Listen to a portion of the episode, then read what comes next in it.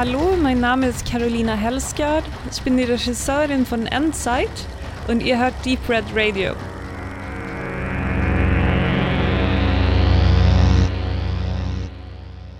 Herzlich willkommen zu Deep Red Radio Radio Show. Die Nummer 51 haben wir diesmal mit einem Heavy Gepäck, kann man es vielleicht so ausdrücken. Ähm, viele Rezensionen sind dabei oder vielleicht auch weniger viele, weil wir haben ein ganz langes Gespräch aufgenommen zu The Hurt Locker. Aber bevor wir da tiefer einsteigen, ähm, hier sind noch mit am Start der Tobe, der Stefan und die Lisa. Wir machen eine kleine Mediaschau, oder? Zu Beginn? Ja, können wir machen. Wer möchte? Na gut, ich fange mal an. Ich habe äh, gute und schlechte Filme gesehen. Ich habe mal viel nachgeholt, weil ich irgendwie so in den letzten Monaten, da wurde es immer weniger und weniger. Ich rede jetzt auch nie über die, also die richtig schlechten Filme, die will ich eigentlich gar nicht erwähnen. Gesehen habe ich äh, Nomadland, den ich äh, jeden wärmstens ans Herz legen kann. Das ist ein sehr, sehr wundervoller Film. Und ich mag ja einfach Frances McDormand. Das ist da, da geht mir ja das Herz auf. Wenn ich die Frau arbeiten, äh, spielen sehe und das berührt mich. Also, das ist wirklich, das ist Wahnsinn. so. Also, das ist ein so schöner Film. Der ist unaufgeregt und ja, er zeigt halt eben eine Frau, die nach dem Tod des Ehemanns sich entscheidet, äh, quasi im Wohnwagen zu leben und durch die Welt zu fahren und andere Leute kennenzulernen, denen es zum Teil schlechter geht, die den familiären Hintergrund zum Teil nicht mehr haben oder die auch sich ähnlich entschieden haben, die eigentlich mit beiden Beinen in einem funktionierenden Konstrukt aus Arbeit und Familie standen, aber dann ab einem bestimmten Alter halt ausbrechen. Der ist wirklich schön. Da hat die Regisseurin Chloe Zhao ganze Arbeit geleistet. Und ich habe den neuen Film von Guy Ritchie gesehen. Wrath of Man. Ein Remake eines französischen Action-Thrillers aus 2000 äh, mit Jean Dujardin in der Hauptrolle. Und das Remake ist natürlich amerikanisch geprägt und mit Jason Statham in der Hauptrolle. Der hat im Gegensatz zu seinem Vorgänger Gentleman, der hat null Witz. Hier wird äh, hier wird Leuten permanent ins Gesicht geschossen, da fließt Blut, der ist knüppeldicke, der ist staubtrocken und der erinnert mich daran, also ich habe den Film gesehen und dachte die ganze Zeit so, ach, der Guy Ritchie, der hat bestimmt die Filme von Craig S. Sala in seiner Sammlung und hat sich überlegt, ich will auch mal so einen Film machen. Also es ist ein Guy Ritchie untypischer Film. Und er bietet halt wirklich eine, eine einen guten einen guten Rache-Thriller. Also hätte ich jetzt so nicht vermutet. Und dann habe ich noch den, weiß ja, scheinbar gerade Disney Plus äh, oder Disney ist ja gerade auf dieser Welle äh, mit, mit Maleficent, glaube ich, ging es ja, glaube ich, los. So dieses, wir tun den Superbösewicht jetzt mal gerade rücken und äh, sagen so, dass er eigentlich äh, ein äh, schweres Leben hatte und deshalb so geworden ist, wie er ist. Und da habe ich mir Cruella angeguckt. Aha. Hm. Und? Ja, es ist definitiv kein Film für Kinder. Also ich würde schon sagen, so ab, ab 12 aufwärts oder ab 10, es ist halt irgendwie immer ein bisschen schwierig äh, auszumachen. Der ist von der Optik her vergleichbar mit so typischen Produktionen so wie Paddington, was so diese Darstellung von London und das spielt ja auch fast in der gleichen Zeit irgendwie so in den 60ern so das Spiel oder 70er irgendwie so die Dreher. Es ist halt ein Kostümfilm, muss man, muss man so sagen. Also der hat seine Qualitäten, aber es ist halt, ja, der rennt halt äh, in dem Sinne offene Türen ein. Also der ist ja von Crack, oh Gott, das tue ich bestimmt gerade falsch aussprechen, äh, Gillespie oder der auch den äh, äh, Lars und die Frauen, glaube ich, gemacht hat. Und den Aitonia. Also mal wieder was anderes aus seinem, in seinem Övre, was er dann, mit dem er sich dann weiter bewerben kann, quer durch Hollywood. Ja, das waren so meine Filme. Ich würde zwei Sachen dazu sagen. A, erstens bin ich geschockt, dass du Disney Plus hast, egal. Zweitens, ähm, äh, nein, äh, Spaß. Äh, zu Cruella hat äh, auch eine äh, sehr geschätzte Kollegin, die Lioba Schlösser, vor zwei, drei Tagen bei Dreisat Kino Kino mal ein paar Worte gesagt. Das könnt ihr euch in der Mediathek noch anschauen. Also die letzte Kino-Kino-Folge, da spricht sie drum, das, was du gerade gesagt hast, dass, äh, sag mal, sie sagt, äh, böse Protagonistinnen, also nicht, nicht weibliche Bösewichte, sondern, sondern äh, böse Protagonistinnen ja immer mehr ins Rampenlicht gerückt werden, gerade mit Maleficent, was du gesagt hast, oder auch Cruella. Hm. Also ähm, gerade rücken in dem Sinne vielleicht, dass, dass man ihnen mehr Aufmerksamkeit jetzt auch schenkt und dass, dass sie jetzt eigentlich die, die Figuren sind, die interessanter sind vielleicht eigentlich auch. Aber ich habe ihn noch nicht gesehen, ich äh, will ihn noch gucken irgendwann. Äh, apropos pro böser Protagonist, ich habe nach Ewigkeiten mal wieder Scarface geguckt. Also ich sage ganz bewusst das Remake von Brian De Palma, weil es gab ja 1932 schon den Original Scarface. Und äh, den habe ich jetzt von, von der 4K geschaut, weil ich mir zumindest jetzt mal einen 4K-Player geschaut habe. Und tatsächlich, äh, also der Fernseher noch nicht, das, das brauche ich nicht erstmal. Aber du siehst schon am Quellmedium, dass manche 4K-Scheiben, ich habe jetzt vielleicht 15 oder 20, äh, äh, schon besser sind als die Blu-ray, deutlich besser. Das war beim ersten Blade jetzt so. Ich habe den ersten Blade auf 4K geschaut. Da sieht das erste Mal richtig gut aus, so wie damals im Kino. Ich habe mich ja damals das Double Feature gemogelt. Und die Blu-ray und die DVD waren beide immer sehr verfälscht und sehr milchig. Und auch bei Scarface. Also das war ein tolles Erlebnis. Äh, Scarface mit Al Pacino von Brian De Palma. Natürlich ungekürzt. Ähm, das ist schon ein großartiger Film. Ich habe den jetzt zehn Jahre nicht geschaut. Hat Spaß gemacht. Und dann war es das eigentlich schon von meinen Filmen. Ich habe mir gestern mit meiner Frau noch, Tobe, das würde dich freuen, äh, Reinhard Grebe, das Münchhausen-Konzert vom letzten Jahr angeschaut. Ähm, einfach weil ich mal wieder gute Comedy schauen wollte. Und ähm, ja, wir wissen ja alle, dass Reinhard Grebe jetzt schon sehr schwer krank ist und möchte zusammen mit Tobe, weil ich weiß, dass du ihn eigentlich noch viel besser schätzt und länger kennst, äh, also über seine Sachen, äh, wollen wir ihm alles Gute wünschen, vielleicht an der Stelle mal. Ja. Ja, Benedikt ist auch ein Riesenfan. Der war, also von dem habe ich es ja zuerst erfahren und er hat es wiederum erfahren von Max. So schließt sich der Kreis. Also Deep Red Radio, Reinhard Grebe, gute Besserung. Ich habe in den Breitmonat Juni reingefeiert mit dem Film Rocketman. Es ist einer meiner Lieblingsfilme. Äh, man könnte sagen, Biopic, Musical-Film über Elton John mit Taron Egerton in der Hauptrolle und ich, ich weiß nicht, was der Film mir angetan hat, aber ich finde ihn klasse. Ich habe den bestimmt schon 20 Mal gesehen oder so mittlerweile. Und äh, ja, es macht immer wieder Spaß, den zu schauen. Ich will gar nicht mal so viel darüber sagen. Ähm, Handlung hauptsächlich Biopic über Taron Egerton von klein auf bis äh, zu seiner Einlieferung ähm, aufgrund seiner äh, Sucht und zwischendurch wird sehr viel gesungen und getanzt und das ist alles super. Äh, hat sehr viel Spaß mal wieder gemacht, den Film zu schauen. Ähm, dann habe ich mir tatsächlich angetan Spider-Man äh, Far From Home, den habe ich nämlich noch nicht gesehen, mit Tom Holland in der Hauptrolle. Also einer der neuen Spider-Man-Filme. Ich glaube, jetzt kommt ja anscheinend bald noch der dritte raus und das ist jetzt der zweite, der an den letzten Avengers-Teil anschließt, an Avengers Endgame. Und da kommen wir gleich zum Problem, denn ich habe die Avengers-Filme nicht geschaut. Bin noch nicht so der größte Fan von diesem ganzen Marvel-Zeugs da. Ich habe eigentlich Spider-Man nur geschaut, weil ich total auf diese Filmreihe mit Tobey Maguire äh, abfahre. Die fand ich richtig cool. Und ich habe dann den ganzen neuen Spider-Mans auch mit ähm, Andrew Garfield immer so eine Chance ge gegeben und wurde grausam enttäuscht. Und jetzt bei Tom Holland war es so, ich mag den Schauspieler ganz gerne. Ich finde, der passt auch super in diese Rolle rein mir fiel es halt einfach ein bisschen schwer, da ich so diese ganze Rahmenhandlung mit Avengers und was ist da vorher alles passiert und hatte ich halt keine Ahnung von, ähm, hatte ich ein bisschen Schwierigkeiten mit, mich da noch, ja, da so ein bisschen der Handlung zu folgen, aber glücklicherweise sind das nicht die schwierigsten Filme. Von daher war es trotzdem ganz amüsant, mir das anzuschauen. Und ähm, eine kleine Perle, die ich entdeckt habe, der Film Im Niemandsland. Ein deutscher Spielfilm aus dem Jahre 2019 von Florian Eigner. Ähm, sein erster, sein, ich würde sagen, sein Spielfilmdebüt von längeren Spielfilm her.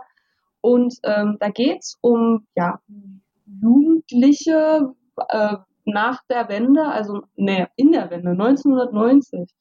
Und zwar zieht da eine Familie, die Familie der Katja, zurück nach Ostdeutschland die, äh, die Katja ist in Westdeutschland aufgewachsen. Nach dem Mauerfall hat der Vater entschieden, ähm, ja, hier, ähm, mein, mein Vater hat noch ein Haus in Ostdeutschland, das möchten wir gerne wieder haben, wir ziehen da zurück.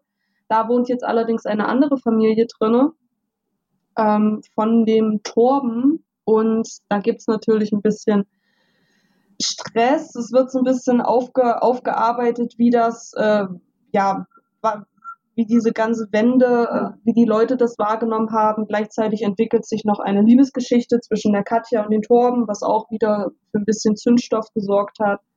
Der Film, der hat mir persönlich sehr viel Spaß gemacht. Der war sehr ruhig erzählt, sehr, sehr sanft und unaufgeregt und den kann ich tatsächlich auch jedem ans Herz legen, diesen Film.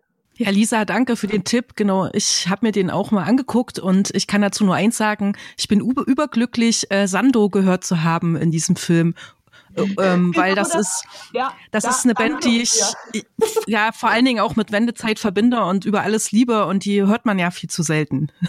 Ja. Und an Tobe danke für den Tipp Nomadland. Äh, der steht bei mir auf der Liste zum 1. Juli, wenn die Kinos wieder aufmachen, unbedingt anzuschauen. Es wird vielleicht der erste, den ich wieder gucke.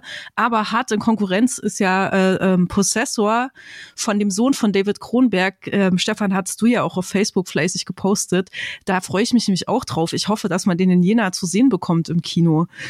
Genau, und was ich so geschaut habe in letzter Zeit, ähm, ich kann empfehlen den äh, Film von Oskar Röhler, Enfant terrible, über Rainer Werner Fassbinder. Ich finde, Oskar Röhler ist ein total unterschätzter deutscher Filmemacher. Das ist, der ist ja selber so ein Enfant terrible und hat sich da nur den großen Fassbinder rausgesucht und setzt das Ganze auf sehr merkwürdige Weise, sehr theatralisch und sehr künstlich um. Und ich fand den Film trotzdem gut. Also, äh, weil Fassbender, wenn man sich mit Film beschäftigt, um den kommt man nicht drum rum. Und wer sich für einen deutschen Film interessiert, sollte unbedingt Filme von Oskar Röhler gucken. Und zur Unterhaltung habe ich in den letzten Tagen geschaut die Serie The Great über Katharina die Große. Ich weiß nicht genau, ähm, auf welchem Streamingdienst man die schauen kann, denn ich habe die ganz altmodisch von einer Freundin auf DVD bekommen und das macht natürlich auch Spaß, die äh, freundschaftlich durchzureichen. Und diese Serie ist, wie der Titel schon verrät, einfach nur großartig. Ähm, Elle Fanning spielt Katharina die Große wir lernen sie kennen, wie sie nach Moskau kommt oder nach St. Petersburg, äh, glaube ich, ist das in die Ermitage zu Peter dem Dritten, mit dem sie verheiratet werden soll. Und sie ist so ein ganz kleines, naives Mädchen, die denkt, sie wird jetzt Zarin und heiratet den Prinzen. Und er ist natürlich alles andere als der Superprinz, sondern ist ein ziemliches Arschloch, der ähm, äh, Nicolas Hoult spielt ihn auf eine unglaublich lustige Art und Weise sich selbst ständig entlarvt. Und im Laufe der Serie, also ich bin natürlich ständig auf Seiten von Katharina die Große. Ich glaube, die erinnert mich auch ein bisschen an mich, wie ich damals ins Leben gestartet bin, so völlig naiv und mit großer guter Laune. Und dann äh, ist aber alles scheiße und ich bin verärgert und dann fängt man halt an, auch intrigant zu werden durchaus und findet das an sich selbst Mist. Aber wenn die ganze Welt um einen intrigant ist, dann hat man gar keine andere Wahl. So ungefähr muss man sich das vorstellen. Aber äh, Peter der Dritte, der wirklich ein totales Arschloch ist am Anfang, ich muss das auch so hart sagen, weil äh, der Slang oder wie geredet wird in der Serie ist auch sehr hart. Ähm, der entwickelt sich zu so einem Typen, den man auf der einen Seite mag und auf der anderen Seite total ablehnt. Und äh, äh, Historia mag ich ja sowieso. Also Kostüme ohne Ende, bitte mehr davon. Und das ist halt auf eine sehr satirische Weise lustig umgesetzt, unglaublich unterhaltsam. Falls ihr die zu sehen bekommt, bitte unbedingt. Ich habe fertig. Na, Possessor ist auch der Film, den ich äh, in der Pressevorführung quasi sehen könnte. Na, viel Spaß. Aber ob ich mir das wirklich antue vor der Arbeit, das halte ich noch für ein Gerücht. Also ich wäre dabei und würde das begrüßen. Ähm, Fände ich gut. Ähm, wir haben ja gelesen, äh, oder es ist ja bestätigt, dass die leicht zensiert ist, gute 40 Sekunden, basierend auf der Arbeit. Oh Gott, da weiß ich ja schon was. Äh, und ähm, aber trotzdem äh, den im Kino zu sehen, das äh, so stelle ich mir das eben vor. Also ich wäre dabei und eventuell dann ja schon eine kurze Medienschau-Review. Ja, dann äh, schließen wir die Medienschau ab und wechseln rüber in das übliche Programm, was diesmal sehr schwere Kost bietet. Tolle Kost, musst du dazu sagen. Schwer, aber toll, ja, gehaltvoll. Auch. Unbedingt ja. äh, weiterhören. Unser zweites Filmquartett und viele andere ganz tolle Sachen. genau. Bis dahin.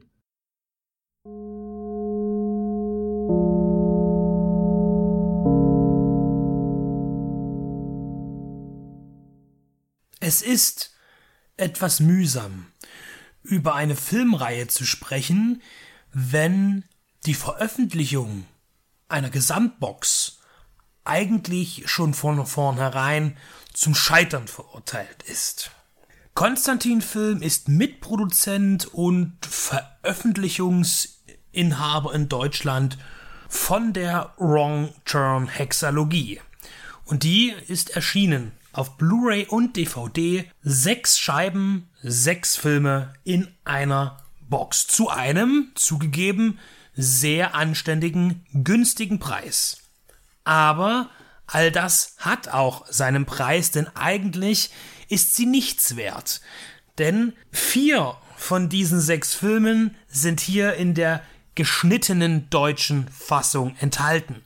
Und das macht eigentlich keinen Sinn. Und bitter ist es dann eben noch, wenn das nicht einmal markiert ist auf der Box, denn nirgendwo steht da drauf, dass es sich um die gekürzten Filme handelt. Also Teil 1 und 6 sind ungekürzt und dazwischen sind die Filme sehr stark gekürzt. Darauf werde ich dann gleich noch im Einzelnen eingehen.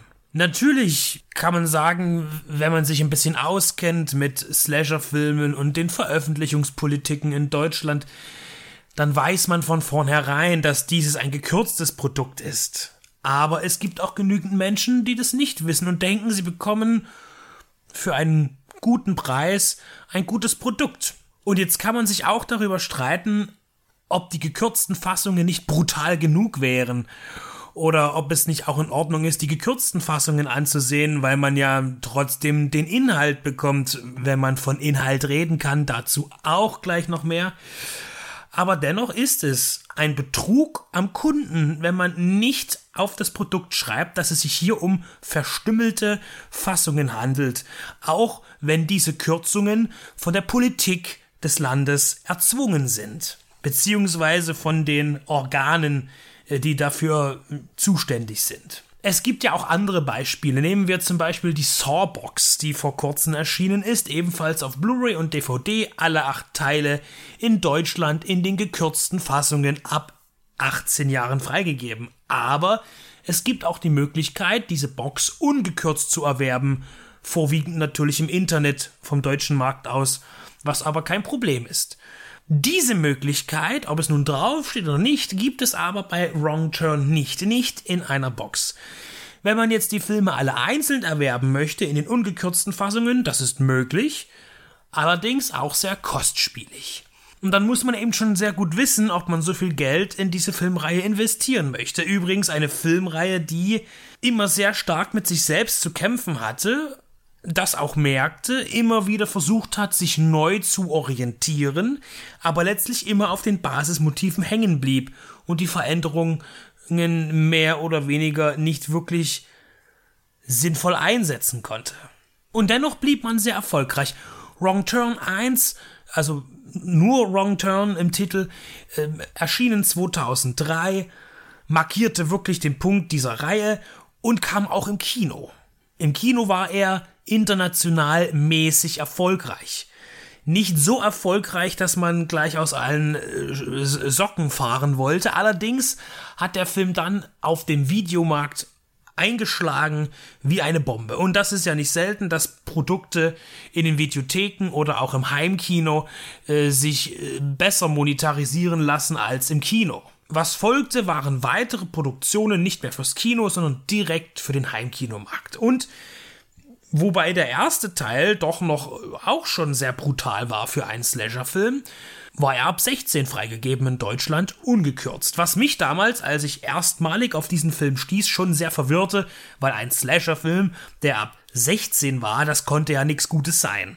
Denn das, das, das Siegel 18 ist schon auch wichtig bei einem Slasher-Film gewesen wenn man damals noch etwas naiver an die Sache rangegangen ist. Denn so viel tolles Blut und, und äh, abgehackte Arme und Köpfe, die kann man ja gar nicht sehen bei einem Film, der ab 16 ist. Doch Wrong Turn Nummer 1 bot eine sehr für eine 16er Freigabe sehr anständige Messlatte an gewalttätigen Darstellungen. Die Story an sich ist ziemlich banal, die, es geht ja um eine äh, Gruppe von ja, Hinterwäldlern in West Virginia, die, und da ist sich die Reihe aber auch nicht so einig, da gibt es verschiedene Ansätze, ja, missgebildet sind, von Inzucht gezeichnet, und ja, nicht, nicht wirklich Kartoffeln, und Gemüse und Obst mögen, sondern eben doch eher Menschenfleisch. Und in dieser abgelegenen Gegend, wo die so wohnen in den Wäldern, ja, da verirren sich auch manchmal ein paar Leute und diese werden dann eben aufgefasst, gejagt und hinterher auch verspeist, vorher gern auch gefoltert. Die Themen speisen sich ganz klar aus The Hills Have Eyes oder ähm, Texas Chainsaw Massacre. Und dann bekommen wir noch jede Menge Standardmotive eingesetzt. Wir haben zum Beispiel auch wieder die Tankstelle. Äh, kein Slasher-Film ohne Tankstelle. Und wir haben auch die üblichen jungen Darsteller, die allesamt irgendwelche Stereotypen spielen. Also es darf nicht zu tiefgründig sein und was zählt ist eigentlich eher der Horror, der dort lauert. Und natürlich ist es ein sehr faszinierendes Thema, auch für mich immer noch in einer, ja, in dieser westlichen, zivilisierten Welt noch Flecken auf der Landkarte zu haben, die schwarz sind, wo man nicht genau weiß, was ist dort, gibt es dort viel Infrastruktur? Nein, eigentlich gar nicht. Also Flecken auf der Erde, die noch unberührt scheinen, wo aber Menschen wohnen, die auch von den Auswirkungen äh, von außen sich bedroht fühlen und ja, je nachdem auf ihre eigene Art und Weise damit umgehen. Der Film handelt in West Virginia in den Appalachen, ein, ein sehr langgezogenes Gebirge, dem man ja auch nachsagt, dass es auf weiten Strecken ähm, gefährlich ist, es zu passieren, vor allen Dingen auch wegen Wildtieren. Es gibt ja den Appalachen Trail, da kann man eben durchwandern. Äh, das ist gerne auch so eine Mutprobe oder so ein, so ein Ding für ein, äh, für so ein Sabbatjahr oder sowas. Also Leute gehen dahin, äh, die wollen wissen, was sie leisten können. Das wurde auch schon in vielen anderen Medien behandelt, Dokumentationen, auch Spielfilmen. Und jetzt äh, war es 2003 soweit, man wählte diese Umgebung für diesen, ja, für diese Schlachtplatte. Also es verirren sich junge Menschen da am Wald, die werden gejagt, nach und nach dezimiert. Ja, und am Ende haben wir ein Final Girl äh, Standard. Aufgeladen ist das Ganze auch mit viel Drogen, also Kiffen, wie immer. Es wird immer, es gibt immer einen Kiffer, mindestens einen. Und natürlich auch durch äh, die Sexualisierung äh, von, auf Frauen vor allen Dingen bezogen. Äh, man sieht nackte Damen oder die Frauen sind sehr, sehr aufreizend gekleidet. Und wir haben Menschen, die sich dumm verhalten. Das ist aber sehr, sehr äh, ja, leicht gesagt, weil wir ja selber nicht wissen, wie wir in so einer Situation reagieren würden. Wir glauben aber von dem, was wir sehen, natürlich schlauer zu sein als die Protagonisten und wir würden alles viel besser und anders machen und viel gescheiter.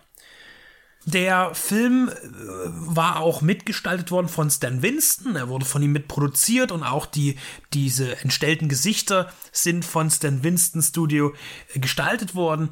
Und wir haben auch durchaus eine aufregende äh, Visualisierung. Regisseur war äh, Rob Smith und der setzte auf einen ja doch sehr furiosen Kamerastil. Es gibt teilweise äh, es gibt eine eine Verfolgungsszene, Jagdsequenz, wo man sich in Bäumen im Astwerk fortbewegt auf hohen Bäumen. Und das ist schon sehr, sehr gut gemacht.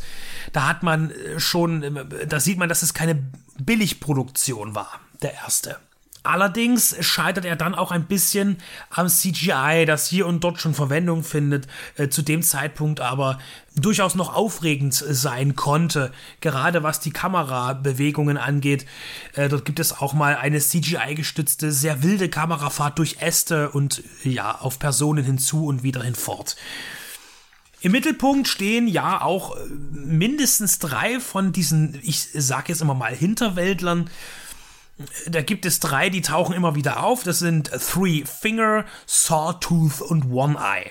Die sind so die, äh, die da rumoxidieren und auf die Leute lauern. Es wird im, im Reihe, äh, im, im Verlauf der Reihe immer wieder auch andere Angehörige dieses Stammes, dieser Familie geben äh, manchmal sind es auch äh, Handlanger oder eher auch Komplizen, die manchmal auch äh, scheinen, als wären sie diejenigen, die äh, diese äh, degenerierte Meute steuern. Da ist die Reihe sich auch überhaupt nicht einig und das sieht man jetzt auch daran, wenn ich mal jetzt in, versuche in sehr wenig Minuten die, die Handlungen der Folgefilme abzuwandeln. Also wir haben dann im zweiten Teil ähm, äh, will man ein bisschen wieder die Schauplätze verändern. Wir sind also wieder im Wald in West Virginia. Man spricht ja schon ganz offen von den Inzuchtgebieten äh, von West Virginia. Ja, und wir haben hier ein, ein Reality-Format, äh, Survival-Game, das aufgezeichnet wird. Und da haben wir wieder eine schrille Zusammensetzung von immer den gleichen Stereotypen. Dann gibt es eben die Homosexuelle, dann gibt es den Veganer und dann gibt es den Sportler und dann gibt es den, der, äh, ja, den Regisseur, der sich äh, mit einer viel zu braven Freundin herumtut, nebenbei sich verwöhnen lässt von anderen Damen. Dann gibt es die, die immer nackt sein muss. Ja, das sind so die typischen Themen.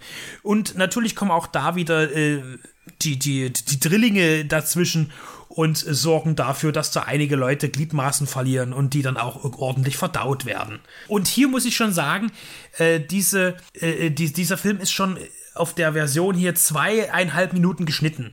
Und er ist schon ziemlich brutal. Und da frage ich mich auch, ich habe nur diese gekürzten Fassungen gesehen, was fehlt da noch? Also für mich reicht das ja schon an, an Geschmacklosigkeit, was ich gesehen habe, aber ja, da, da gibt es noch zwei Minuten mehr zu sehen, scheinbar.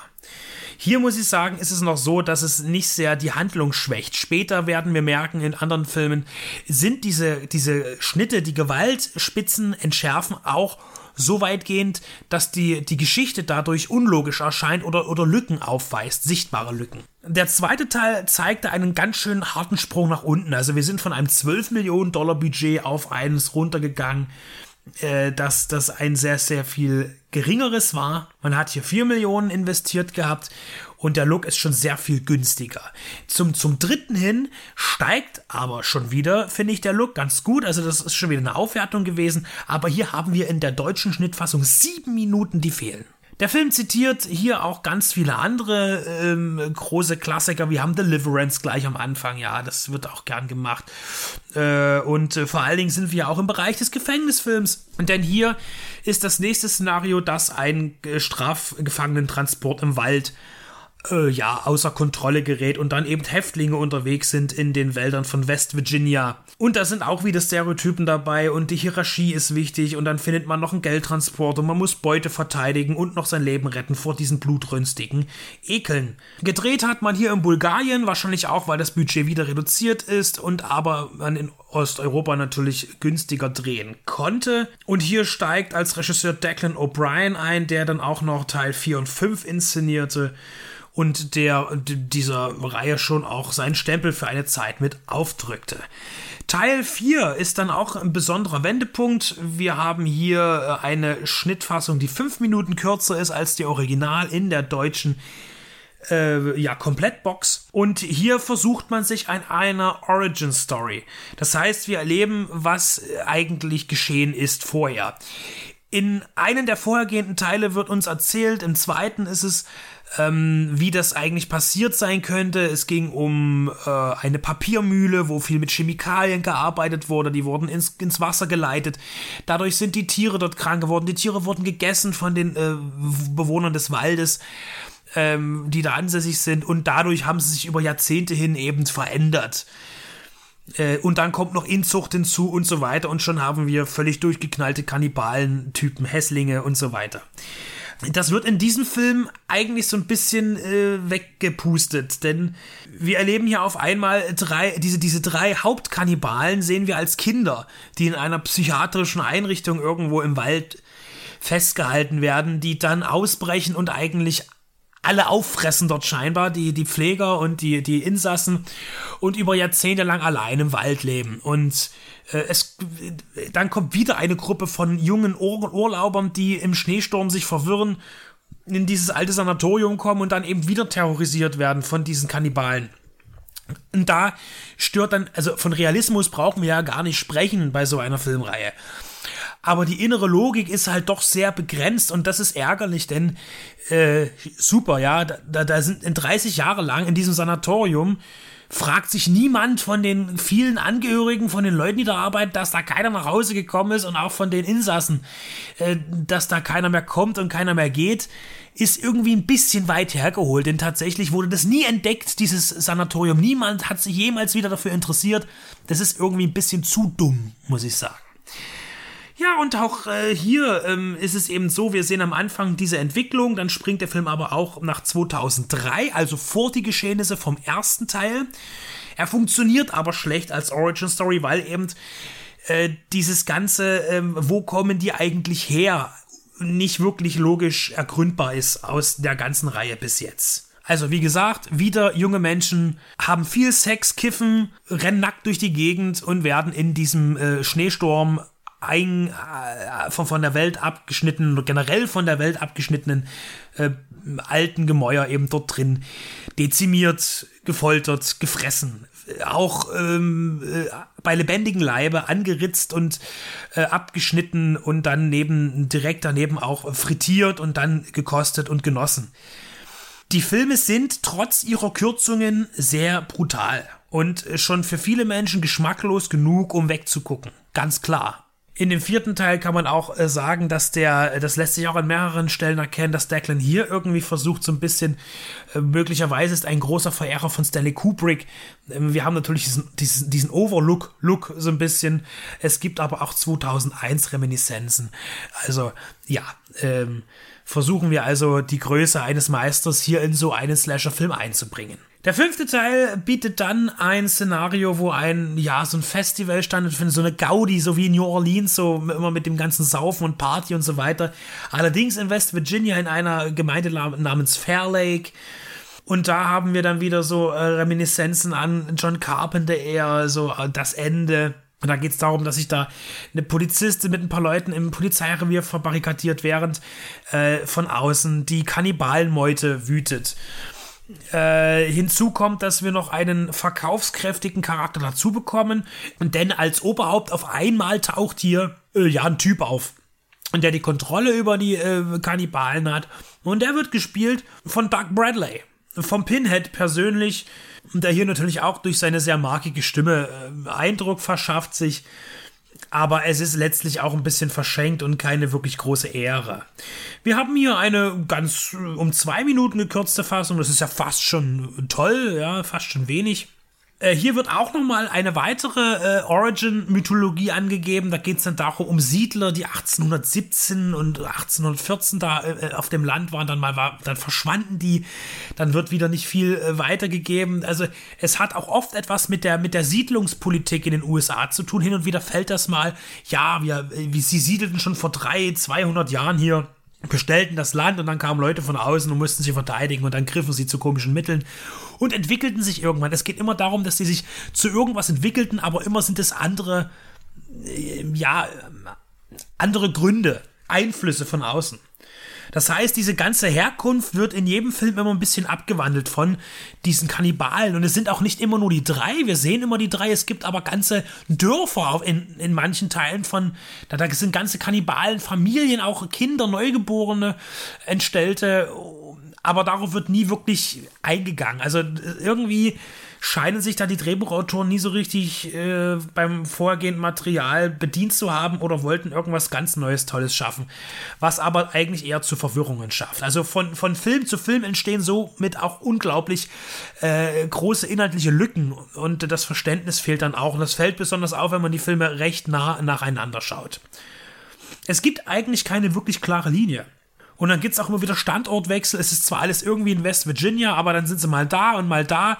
Dann, dann es scheint es, als wären sie eine Wanderkolonne, die immer mal hier und mal dort sind. Und was eben dazu kommt, ist, dass da auch niemals irgendwas passiert, keine Aufklärung. Es ist immer, es bleibt immer geheim, obwohl dann doch immer mal einer irgendwie entkommt. Es bleibt immer irgendwie ein großes Geheimnis. Und dann kommen wir zum Abschluss, zum sechsten Teil. Last Resort nennt er sich. Also manche Filme haben auch so ein paar Beititel noch. Und da geht es dann um eine mysteriöse Erbschaft und einen irren äh, Familien-Incest-Sex-Club, der auch wieder in so einem, eine Mischung aus Altenheim und Sanatorium ist, auch irgendwo in den Wäldern von West Virginia. Auch wieder irgendwie ein verlassener Ort. Aber diesmal mit mehr Menschen. Und der Film kapselt sich auch wieder so ein bisschen ab von den hervorgehenden Filmen und bietet auch schon wieder eine neue Origin Story, eine neue Entstehungsgeschichte und das ist wirklich anstrengend. Und wir haben wieder völlig motivlose Typen äh, mit einem ganz, ganz dünnen Stift gezeichnet. Und man ist jetzt am Ende des Budgets angekommen. Hier sind wir schon bei 1,2 Millionen Dollar, auch wieder in Bulgarien gedreht. Und auch wieder äh, einiges an Splatter. Also diese Fassung ist ungekürzt, äh, aber auch mit ganz vielen äh, physikalischen Blödheiten, die so nicht funktionieren. Wenn man einen Menschen zum Beispiel einen Wasserschlauch in den Mund steckt und dann bläht sich sein Bauch auf und dann platzt er. Ja klar, es ist ein Splatterfilm auch und wir wollen solche Effekte da auch sehen, die gehören da auch hin, aber so ein bisschen eine gewisse Ernsthaftigkeit sollte schon mit dabei sein, denn es handelt sich hier nicht um Komödien. So, wo stehen wir jetzt also? Wir haben diese sechs Teile. Im Übrigen ist Anfang dieses Jahres 2021 in den USA ein Reboot gestartet der wird dann auch demnächst sicherlich auf dem deutschen Markt irgendwo auftauchen. Die Produzenten sind so eher die gleichen. Also, äh, wie gesagt, Konstantin ist ja hier auch immer wieder federführend gewesen. Ähm, das heißt, letztlich ist es eine Slasher-Reihe, die auch von deutschen Geldern mitfinanziert wurde. Und auch wenn Bernd Eichinger nie in den Credits aufgetaucht ist als Produzent, so hat er da auch irgendwie hinterher noch davon auch noch ein, ein sicher, sicherlich seinen Zehnten abbekommen. Ähm, der Partner in den USA war fürs Kino und dann auch ähm, im, im Heimvideosegment 20th Century Fox. Und Konstantin Film produziert auch mit. Die, die neue Reihe oder den neuen Film, wer weiß, wie es weitergeht. Man hat hier immer wieder versucht, eben in diesen sechs Teilen irgendwie schon auch äh, differ differenziertes reinzubringen neue Ansätze, aber das geht immer irgendwie ein bisschen in die Hose, weil es eben zu nichts führt. Andere Slashereien haben sich da ähm, gar nicht so beirren lassen, die haben eigentlich immer dasselbe gemacht, sind aber dadurch mit der Zeit auch etwas mühselig und vielleicht sogar langweilig. Das bleibt nun mal nicht aus, wenn man auf sehr kurzen Zeitraum sehr viele Filme mit dem gleichen Thema dreht. Aber diese Reihe hat ihre Fangemeinde und die Videoverkäufe haben immer wieder gerechtfertigt, dass eben noch ein Teil gedreht werden kann. Besonders wenn man überlegt, dass eine Investition von 1 bis sagen wir 4 Millionen Dollar, da kann man schon gut mit auskommen und rechnen. Da weiß man schon ungefähr, da geht noch was drauf, da gibt es Gewinne. Was machen wir jetzt aber mit dieser Box von Konstantin Film von Wrong Turn 1 bis 6? Sie ist gekürzt. Allein das ist eigentlich das Argument, nicht zuzugreifen. Sollte es Menschen geben, die das nicht stört, dann bekommt man für 30 bis 40 Euro aktuell diese Box mit sechs Filmen drinnen, mit dem gleichen Bonusmaterial, äh, das auf den Veröffentlichungen einzeln auch drauf war. Also es ist ja ein Repack. Wir haben hier kein neu produziertes Material, sondern es sind die Discs, die sonst auch im Einzelverkauf waren, hier in eine Box zusammengefasst. Prinzipiell also ein gutes Angebot, aber leider eben inhaltlich reicht das nicht aus. Wer also diese ganzen Effekte sehen will und sich deshalb nur den Film anschaut, wird hier weniger bis gar nicht bedient. Und rein inhaltlich gesehen ist es ziemlich schwach. Der erste Teil wird auch als der beste bezeichnet. Er hat auch die besseren Kritiken von allen bekommen und die besseren Wertungen. Aber um den Film einzeln zu sehen, muss man sich nicht diese Box kaufen. Es ist also die Frage, was man wirklich will und was man braucht und wie viel man aushält. Und eines sei gesagt, sexualisierte Gewalt, Kannibalismus und Folter, das sind Themen, die liegen nicht jedem im Unterhaltungsbereich. Und das ist auch richtig so und das ist äh, vollkommen folgerichtig. Dass hier eben äh, manch einer sich mit einer gekürzten Fassung gut begnügen kann. Aber all das, was jetzt gerade eben angesetzt wurde, ist auch hier enthalten, nur entschärft und manche ähm, Gewaltspitzen fehlen komplett. Wrong Turn in der Reihe ist schwierig, so oder so. Auf jeden Fall ist er keine besonders gute Werbung für die Inzuchtgebiete in West Virginia, obwohl es da ja wunderschön sein soll. Und in Zukunft, egal um welches Format es geht, egal welches Label, egal äh, welche Reihe, wenn man etwas auf den Markt bringt, einfach kennzeichnen, ob gekürzte Fassungen oder nicht. Ja, natürlich verkauft sich etwas schlechter, wenn draufsteht, dass es gekürzt ist. Aber es ist zumindest ehrlich. Und Ehrlichkeit währt auch noch immer am längsten. Und natürlich ein gut abgehangener Hüftknochen. Guten Appetit.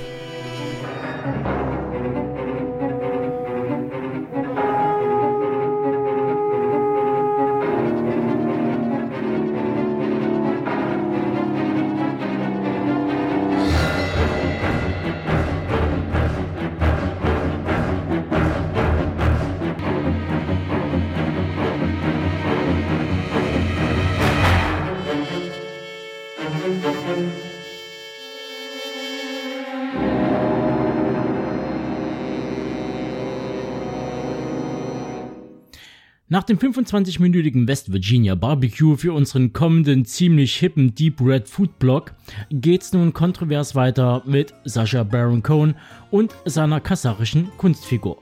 Julia und Lisa legen dabei aber den Fokus auf dessen Fortsetzung aus dem letzten Jahr. Mal schauen, was sie dabei gefunden haben.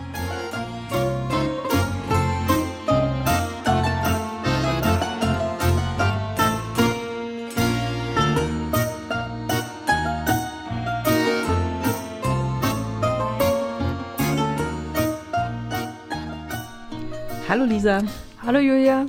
Wir sprechen mal wieder über einen Film und zwar über einen zweiten Teil, was ja aus meiner Perspektive immer so ein bisschen so mit Bauchkrummeln irgendwie zu tun hat. Aber wir können den ersten Teil ja gleich mitnehmen, weil da haben wir auch nicht drüber gesprochen. Es geht nämlich um eine Kunstfigur eines Comedians und die heißt Borat.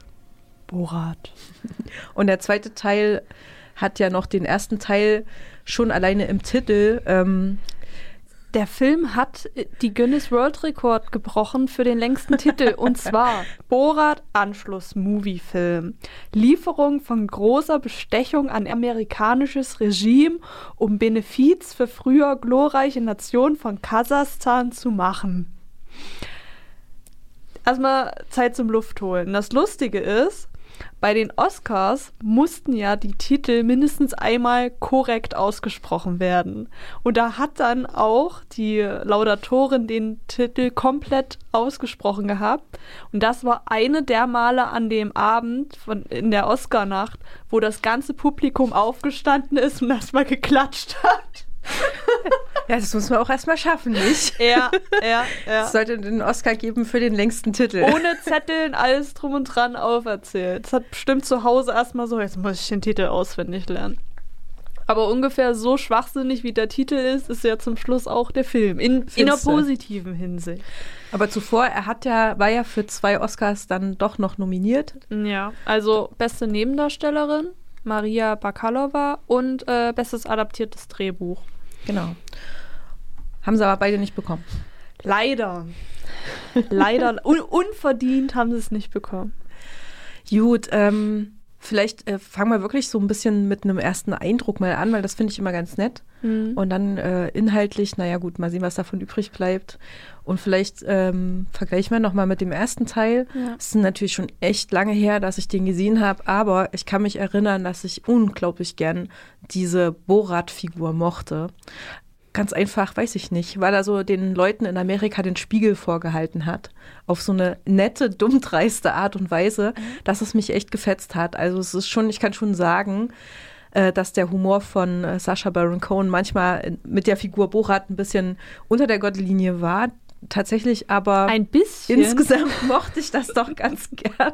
Ähm, und im Vergleich dazu jetzt der zweite Teil.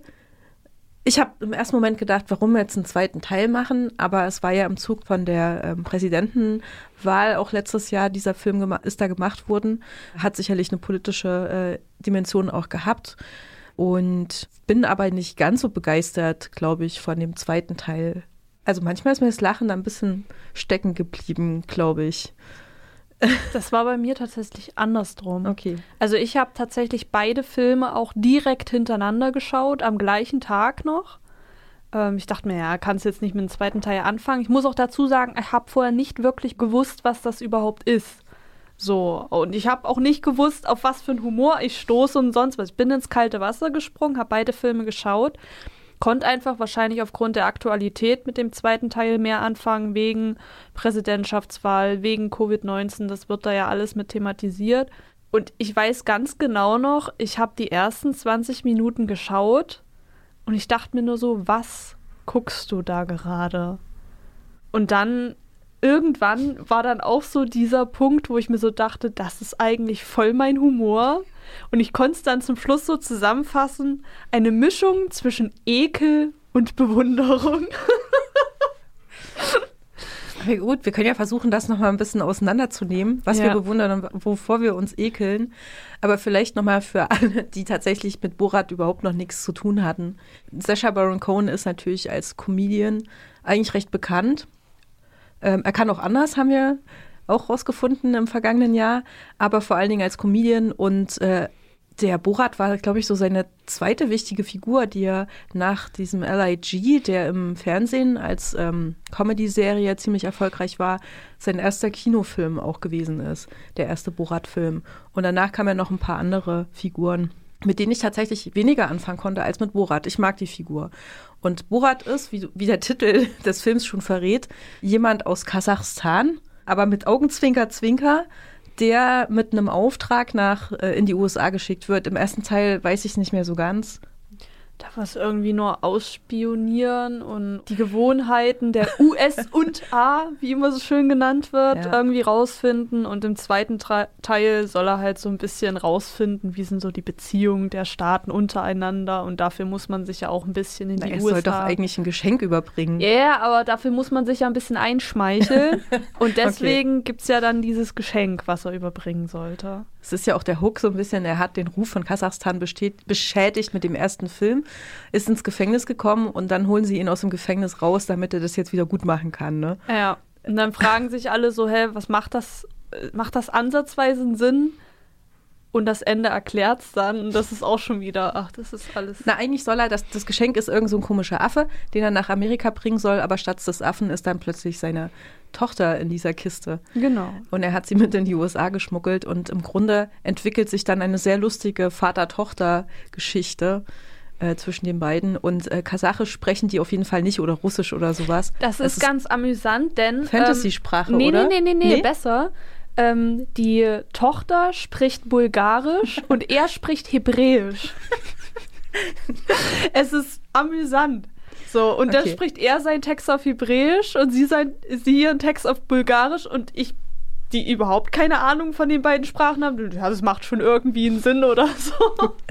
Okay, ähm, genau. Wem das immer noch zu weird ist, es wird noch verrückter, denn dieser Film ist natürlich ähm, so halb dokumentarisch, denn in viele Situationen sind sie tatsächlich hineingegangen. Ähm, Sascha Baron Cohen hat ja auch ein Verkleidungstalent und er hat sich dann äh, ein bisschen ähm, so verkleidet, dass man ihn nicht sofort erkennt, weil ich glaube, der Film steckt dann auch damit ein, ne, dass alle Leute ihn erkannt haben ne? Ah, Borat, du bist wieder da und ja. wollten Selfies mit ihm machen und das und dann kann man natürlich den Effekt der Überraschung nicht mehr nutzen, weshalb er sich so Kostüme ausgedacht hat und dann in Situationen hin, hineingegangen ist, die wirklich passiert sind, also die nicht inszeniert waren, sondern er dann mit Improvisationstalent quasi etwas provoziert hat, als eine, eine Reaktion der Leute, die in der Situation auch waren. Und das ist ja auch schon beim ersten Film so gewesen.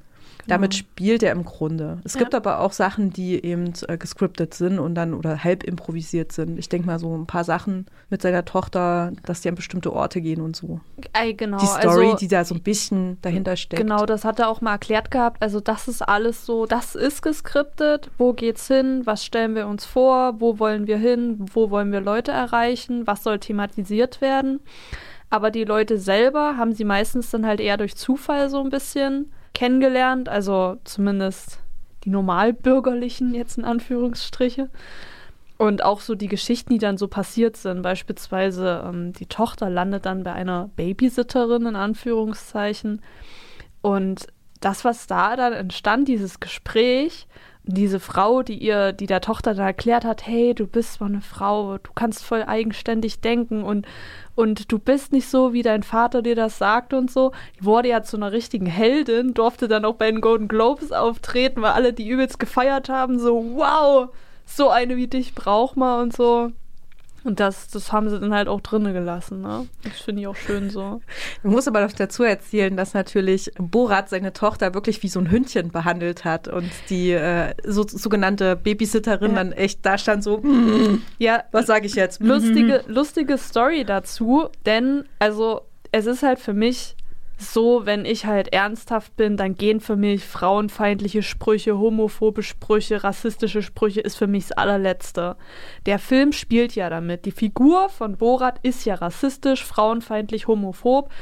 Und Borat setzt das ja ein, um andere Leute so ein bisschen aus der Reserve zu locken. So nach dem Motto, ha, vielleicht sagst du ja dann zum Schluss was, ne?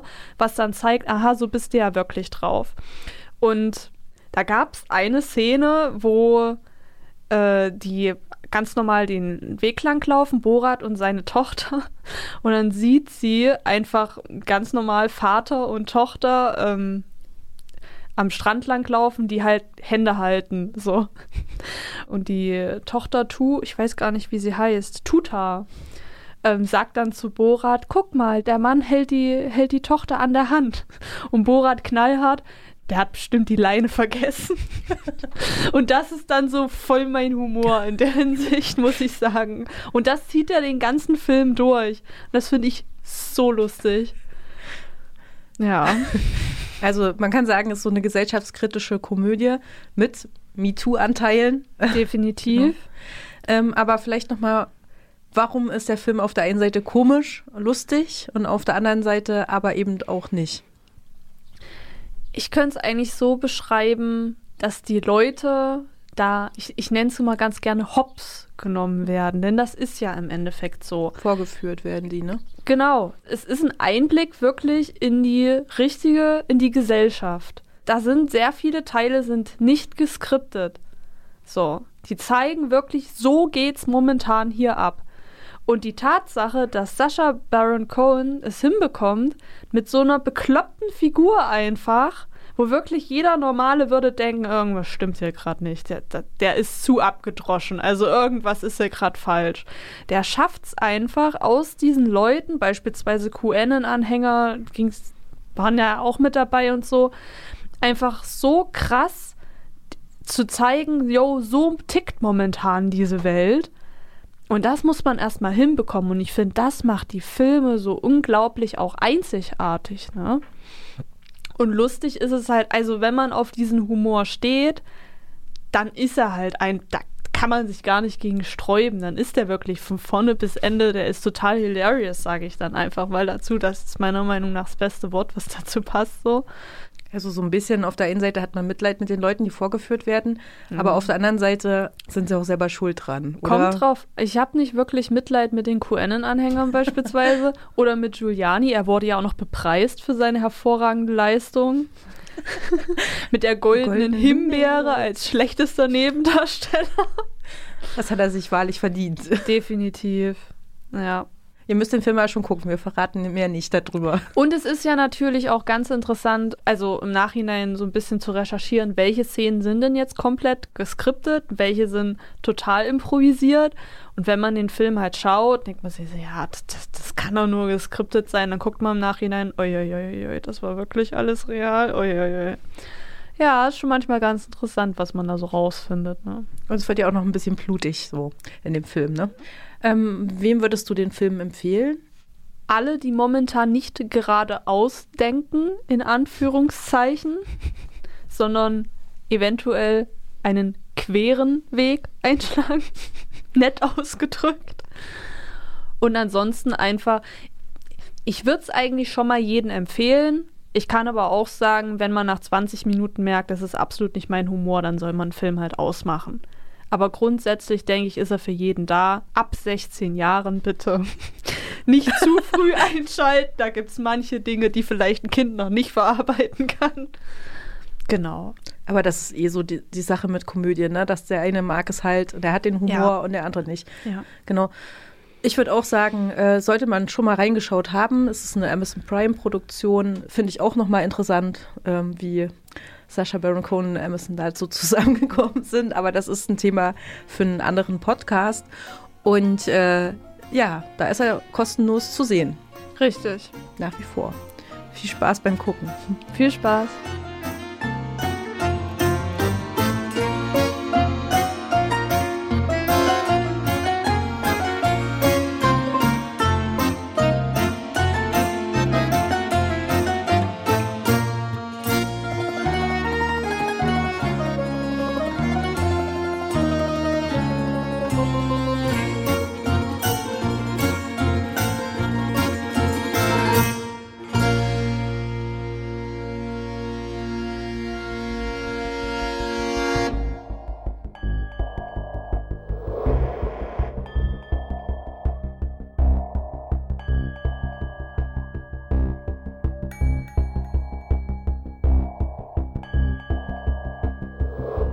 Herzlich willkommen bei Wicked Cinema, dein auditiver Filmführer durch die Welten des hammeresken Horrors, namenloser Schrecken und nervenzerfetzender Grauen. Hier auf Deep Red Radio.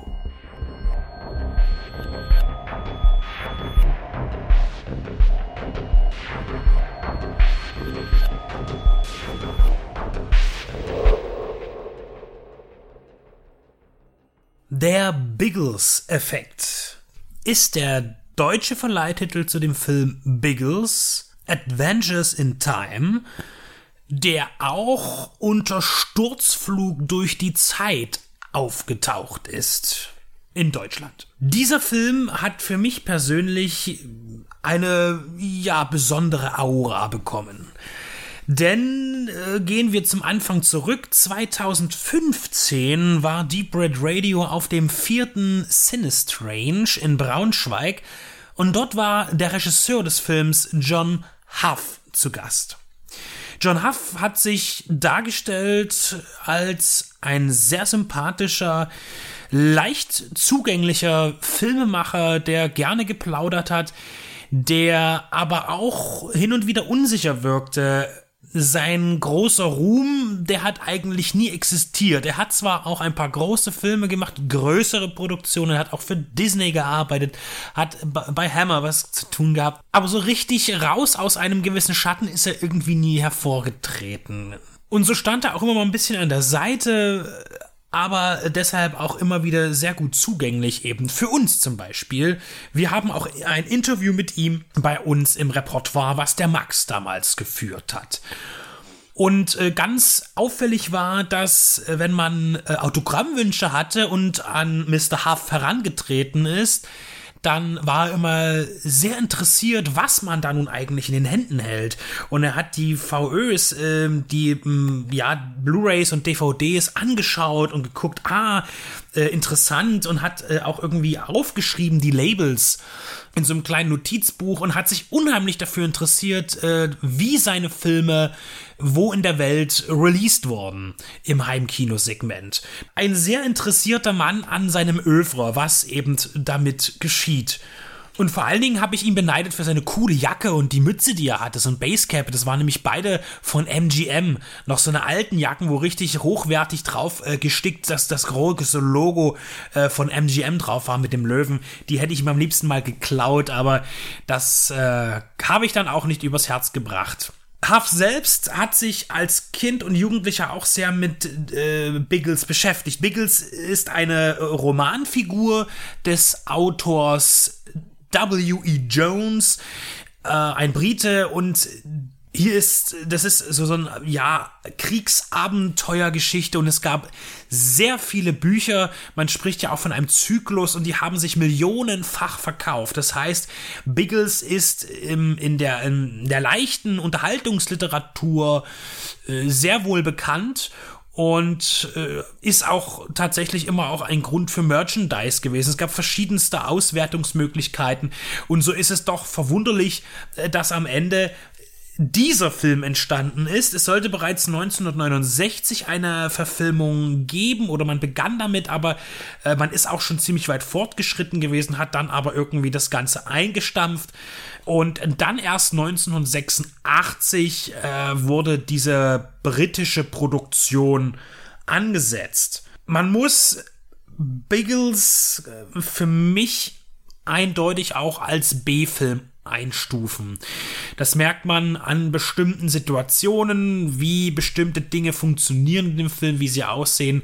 Aber äh, er ist auf keine, keinen Fall irgendein Billigfilm, denn man hat hier tatsächlich äh, sehr viele Effekte drin, besonders im physischen Bereich. Es gibt sehr viele Schauwerte. Die Special Effects, die einkopierten Effekte hingegen wirken dann oft, ja, etwas für die Zeit schon recht ungenügend, wie ich finde. Und äh, gegensätzlich dazu gab es aber auch eine große Vermarktung. Der Film wurde überall auch beworben, in vielen Fernseh- äh, Sendungen und es gab auch ein Computerspiel äh, seiner Zeit dafür. Äh, das alles erfährt man übrigens auch, äh, auch mit Trailern und, äh, und, und visuellen Hinweisen in dem Mediabook, das von Wicked Vision herausgekommen ist zu dem Film. Und wo ich jetzt schon bei dieser neuen Veröffentlichung bin, die wirklich klasse ist, vor allen Dingen was den also Inhalt angeht. Wicked Vision hat immer einiges an Bonusmaterial zu bieten. Hier ist es wirklich gefühlt nochmal die doppelte Menge für Biggles Effekt. Äh, ich habe den Film, und nochmal zu der besonderen Beziehung und warum ich eigentlich auch zum Sinistrange kam. Äh, ich habe den Film in den letzten fünf Jahren dreimal gesehen. Und nicht unbedingt, weil es mein Lieblingsfilm ist oder weil er super gut ist, sondern einfach aus einem praktischen Nutzen. Denn eigentlich sollte ich einen, äh, ein Essay verfassen über den Film, der in der Sinistrange Buchreihe herauskommen sollte, zum Regisseur John Huff.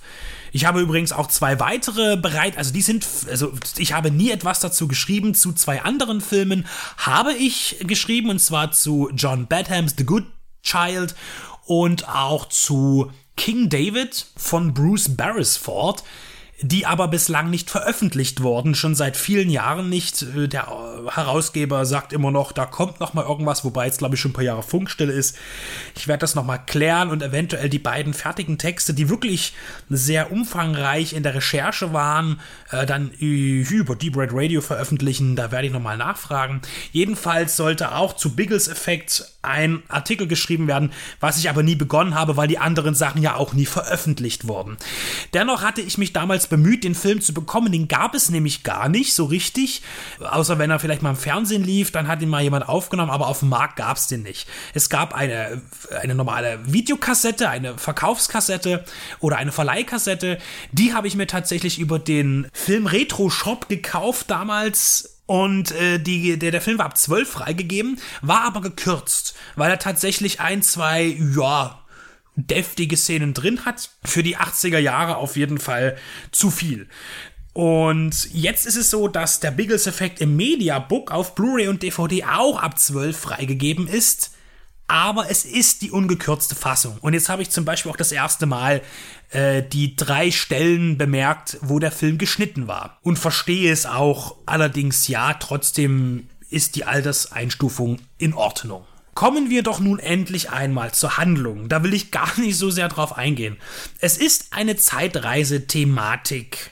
Wir haben den jungen Jim Ferguson, das ist so ein Koch, der groß hinaus will und über eine Marketingfirma irgendwie ja so äh, Essen für die für, für die Kaufhausketten produzieren will, an den Markt bringen will und äh, der wird auf einmal oh, plötzlich nachdem er Besuch bekommen hat von einem mysteriösen alten Mann äh, ja ins Jahr 1917 zurückgeschleudert, wo er auf einen Biggles trifft, der gerade im Ersten Weltkrieg hart zu kämpfen hat und dort Spionage Aufträge auch hat mit seinem Flugzeug, soll er irgend, äh, ja, den Gegner fotografieren, äh, vor allen Dingen aber auch eine geheime deutsche Waffe. Und nun ist es so, dass eigentlich alles darauf zielt, dass diese geheime Waffe äh, entdeckt wird und natürlich zerstört wird.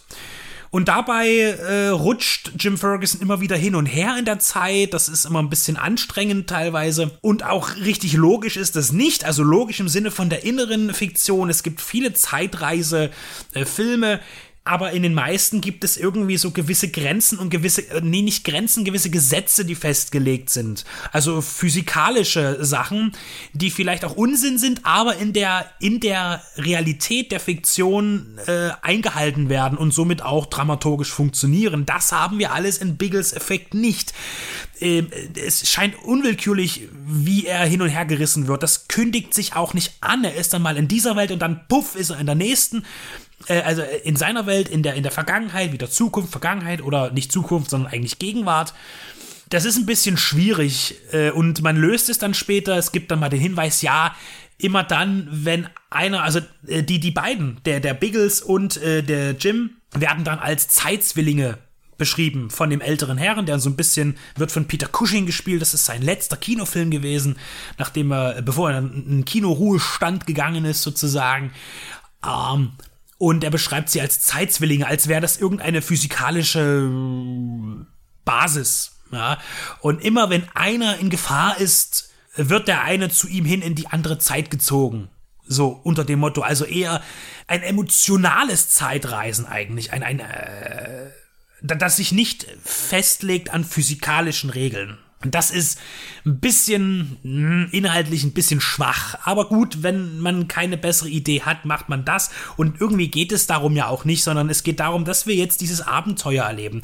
Der Film geht 90 Minuten. Er ist unheimlich schnell strukturiert, schnell getaktet die, die Handlung ist so weit weg eigentlich, die ist auch so dünn, dass es eigentlich nur darum geht, eine Abfolge von, ja, auch Action und Stunts zu zeigen, die im, im meisten Falle sehr gut umgesetzt sind. Wir haben Verfolgungsjagden mit, mit so Doppeldeckern äh, 1917, äh, dann auch noch mit einem Helikopter, denn auch ein Helikopter wechselt dann so die Zeit ähm, und so funktioniert das. Also die reisen gegenseitig in die Zeit und müssen dann eben mit den Umständen klarkommen. Man versucht auch hier ein bisschen diesen Kulturschock anzuregen. Dann ist mal Biggles auf einmal im Jahr 86 und trifft in London. Da spielt der Film dann hauptsächlich in der Gegenwart ähm, auf eine Gruppe Punks und wie die aussehen und er wartet, was sind das Außerirdische? Und äh, die werden dann aber noch gebraucht. Die helfen wiederum zur Tarnung und dann gehen die da ein bisschen rum und die Punks hören natürlich äh, Glamrock. Das ist völlig klar, das war, ist bekannt, dass Punks Glamrock hören hier. Das ist, glaube ich, der schlimmste Fehler im ganzen Film, dass die Punks da rumziehen und Mötley Crew hören. Naja.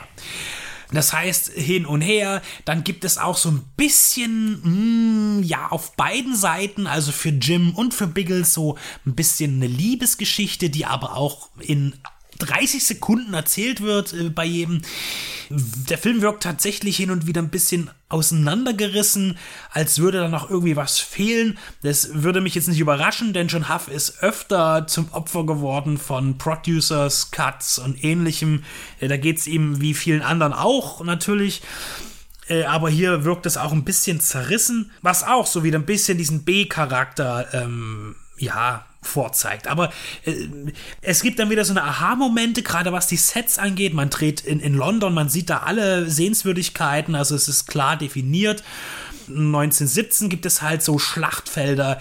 Das ist unheimlich toll gemacht, sehr authentisch gestaltet. Und dann sind sie auch in einem Industriegebiet, das total zerstört ist und äh, wo halt auch dieser, diese Geheimwaffe getestet wird. Eine Ultraschallwaffe, so heißt es, also ohne Projektile. Äh, irgendwie ein Blitz kommt und dann äh, zerbricht äh, zumindest äh, metallisches Material. Und Menschen lösen sich in ihre Einzelteile auf. Hier sind wir bei dem Thema, was wurde gekürzt. Da gibt es eine Szene, wo ein Gesicht so ein bisschen matschig, blobbig ist. Und dieses Gelände mit, da, da kommt man sofort drauf, denkt man, das ist doch Vietnam, Full Metal Jacket. Genau. Denn äh, hier befinden wir uns in den Beckton Gasworks in Beckton, London, England, UK, wo Full Metal Jacket gedreht wurde, aber auch 1984 oder Steven Spielbergs Das Reich der Sonne und auch James Bond in Tödlicher Mission. Also ein sehr prominentes Gebiet. Und das kann man hier sehen. Sehr, sieht auch hier sehr eindrucksvoll aus, denn äh, dafür, dass es halt irgendwie in London ist, ist da ewig nichts. Man sieht ein paar zerstörte Gebäude und dann ist ewig Wüste gefühlt nach hinten weg. Und äh, das kann man sich natürlich für so einen Film gut nutzbar machen. Man darf sich an vielen Sachen in diesem Film nicht stören. Zum Beispiel auch, dass dieser Koch äh, in diese Kriegsthematik kommt und sofort agiert. Also er kann, er ist zwar erstmal hoch ein bisschen schockiert, drei, vier Sekunden und dann aber, okay, ich akzeptiere die Situation und es geht jetzt los. Ich baller rum mit Maschinengewehr während eines Luftkampfs. Ich äh, seile mich ab wie ein Special Forces und ich äh, bin im, im Nahkampf, im Zweikampf absolut erprobt und sicher. Also er entdeckt sofort all seine verborgenen Talente, der Jim Ferguson. Ja, es ist alles Mögliche. Das ist ein Fantasy-Film, Action, Kriegsfilm, Spionagefilm, sogar so ein bisschen Buddy-Movie eigentlich äh, zwischen den beiden, zwischen Jim und Biggles. Und dann eben auch durch Peter Cushing ist so ein bisschen dieser, ja, er ist halt so ein Hammergesicht und, äh, und des, des klassischen britischen Genrefilms und äh, daher kann man ihn auch wirklich optisch zuordnen. Er sieht auch nicht aus wie ein amerikanischer Film. Man sieht, es ist eine britische Produktion, was ich jetzt nicht negativ bewerte, sondern einfach nur um den Stil äh, zu benennen. Und der liegt jetzt vor, eben bei Wicked Vision im Mediabook und das ist wirklich toll. Das Mediabook ist klasse. Ich habe Cover B-Variante, die ist limitiert auf 330 Stück. Ich finde, ich habe ein gutes Cover erwischt. Es gibt äh, auch in dem Booklet-Teil gibt es zum Schluss äh, ein deutsches, den Abdruck eines deutschen Kinoplakats. Das sieht fürchterlich aus. Bin ich froh, dass ich dieses äh, andere habe hier. Und äh, es ist insofern wichtig, dass Biggles Effekt jetzt eine richtige Auswertung hat, ungekürzt in einer Komplettvariante, die wirklich hervorragend ausgestattet ist. Äh, hier übrigens auch im Bonusmaterial ein Making-of, das fürs Fernsehen produziert wurde, mutmaße ich jetzt, wo auch äh, John Huff selbst zu Wort kommt. Man sieht ein paar Einstellungen, wie man vor Ort eben auch Stuntszenen gedreht hat. Das finde ich immer gut.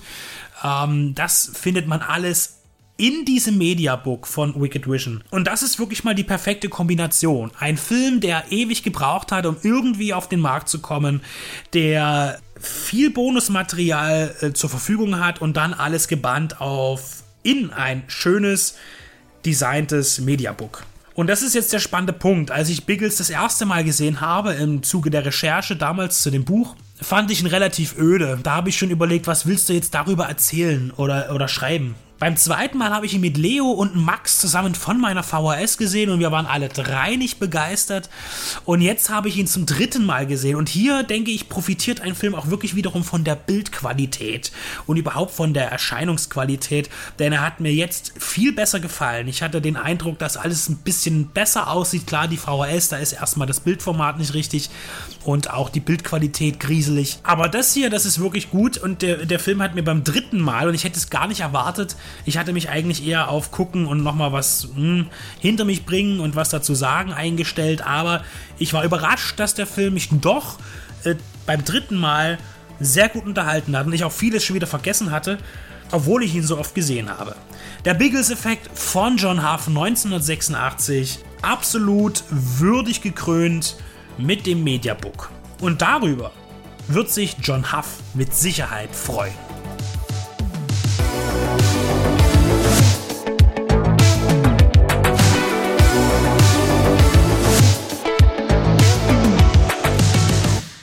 Von John Huff und dem Wicked Cinema kommen wir nun zum Finale der Show und unserer zweiten Ausgabe des Filmquartetts.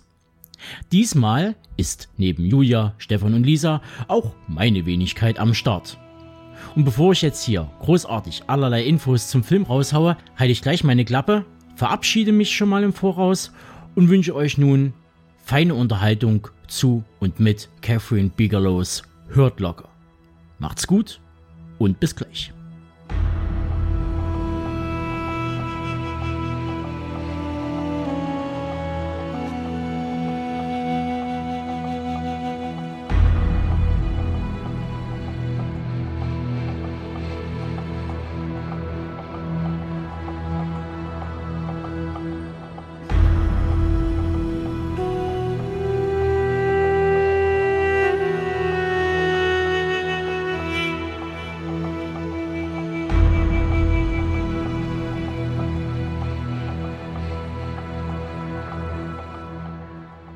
Hallo liebe Hörerinnen und Hörer und herzlich willkommen zur zweiten Runde unseres Filmquartetts. Wir haben es wieder geschafft und sitzen zu viert zusammen.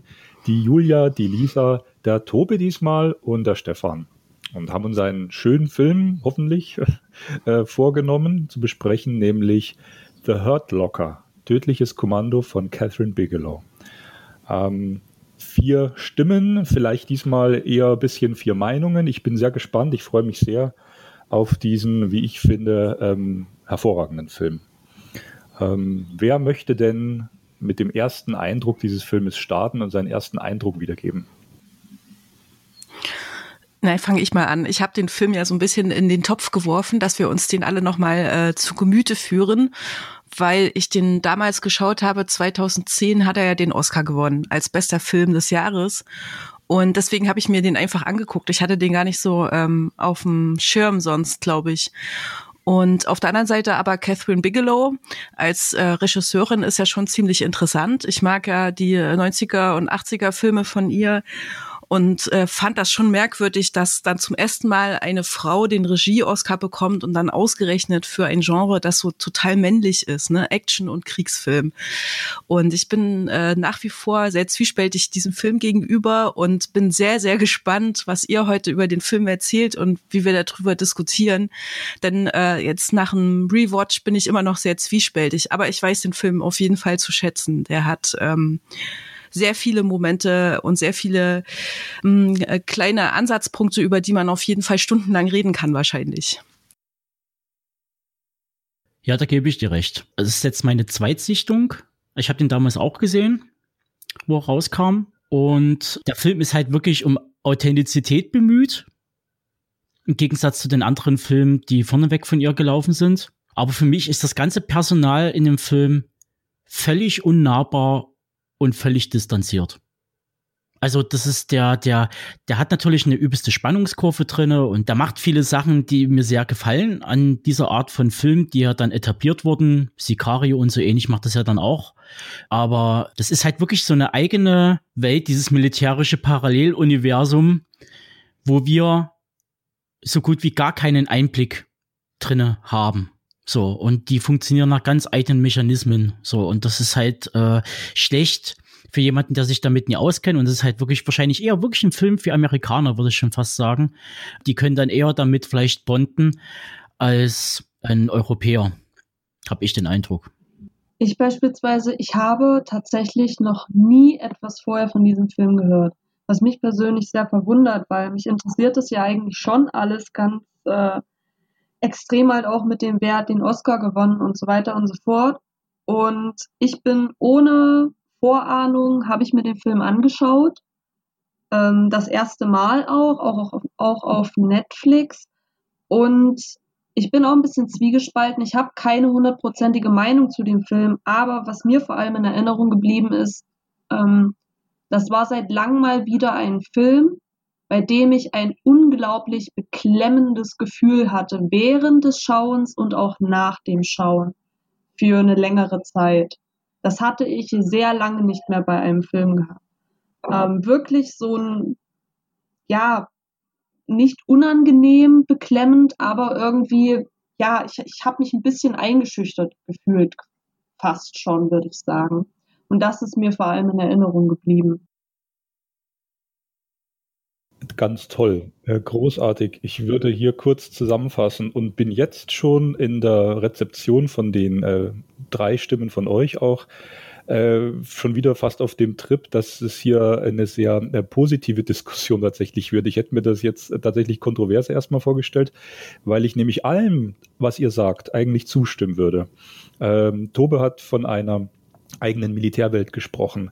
Äh, unnahbare Figuren, dem stimme ich völlig zu. Das macht der Film. Ähm, Lisa hat gerade gesprochen, beklemmendes, äh, unmittelbares Gefühl, was dich packt als Zuschauer. Äh, freut mich, dass du das so siehst, sehe ich nämlich auch so. Und ähm, ja, über die Oscars können wir natürlich auch noch kurz sprechen. Also bei mir war es auch die Zweitsichtung ähm, vielleicht sogar Drittsichtung, ich glaube Zweitsichtung. Und ich habe den Film hier noch auf diesem äh, alten DVD-Steelbook und sogar mal mir auf einer Blu-ray aus, aus England noch günstig geholt. Äh, aber tatsächlich äh, immer nur so äh, nochmal eine Szene rausgeschaut. Ich habe ihn damals gesehen, ähm, 2000 und, jetzt muss ich überlegen, neun äh, als er gerade rauskam auf, auf Home Medium. Da gibt es ja auch noch eine Geschichte, Kino-DVD Deutschland, was das betrifft. Auch im Zusammenhang mit den Oscars, aber das vielleicht am Schluss. Und ich habe ihn lange nicht gesehen und habe auch Netflix jetzt ausprobiert wie ihr. Äh, bei mir war das Bild recht okay. Ich war überrascht, weil ich habe öfters mal dieses Flirren und äh, nicht so gute Qualität bei Netflix. Aber bei dem Film hat es irgendwie auch gepasst mit dem Ton, mit dem Bild.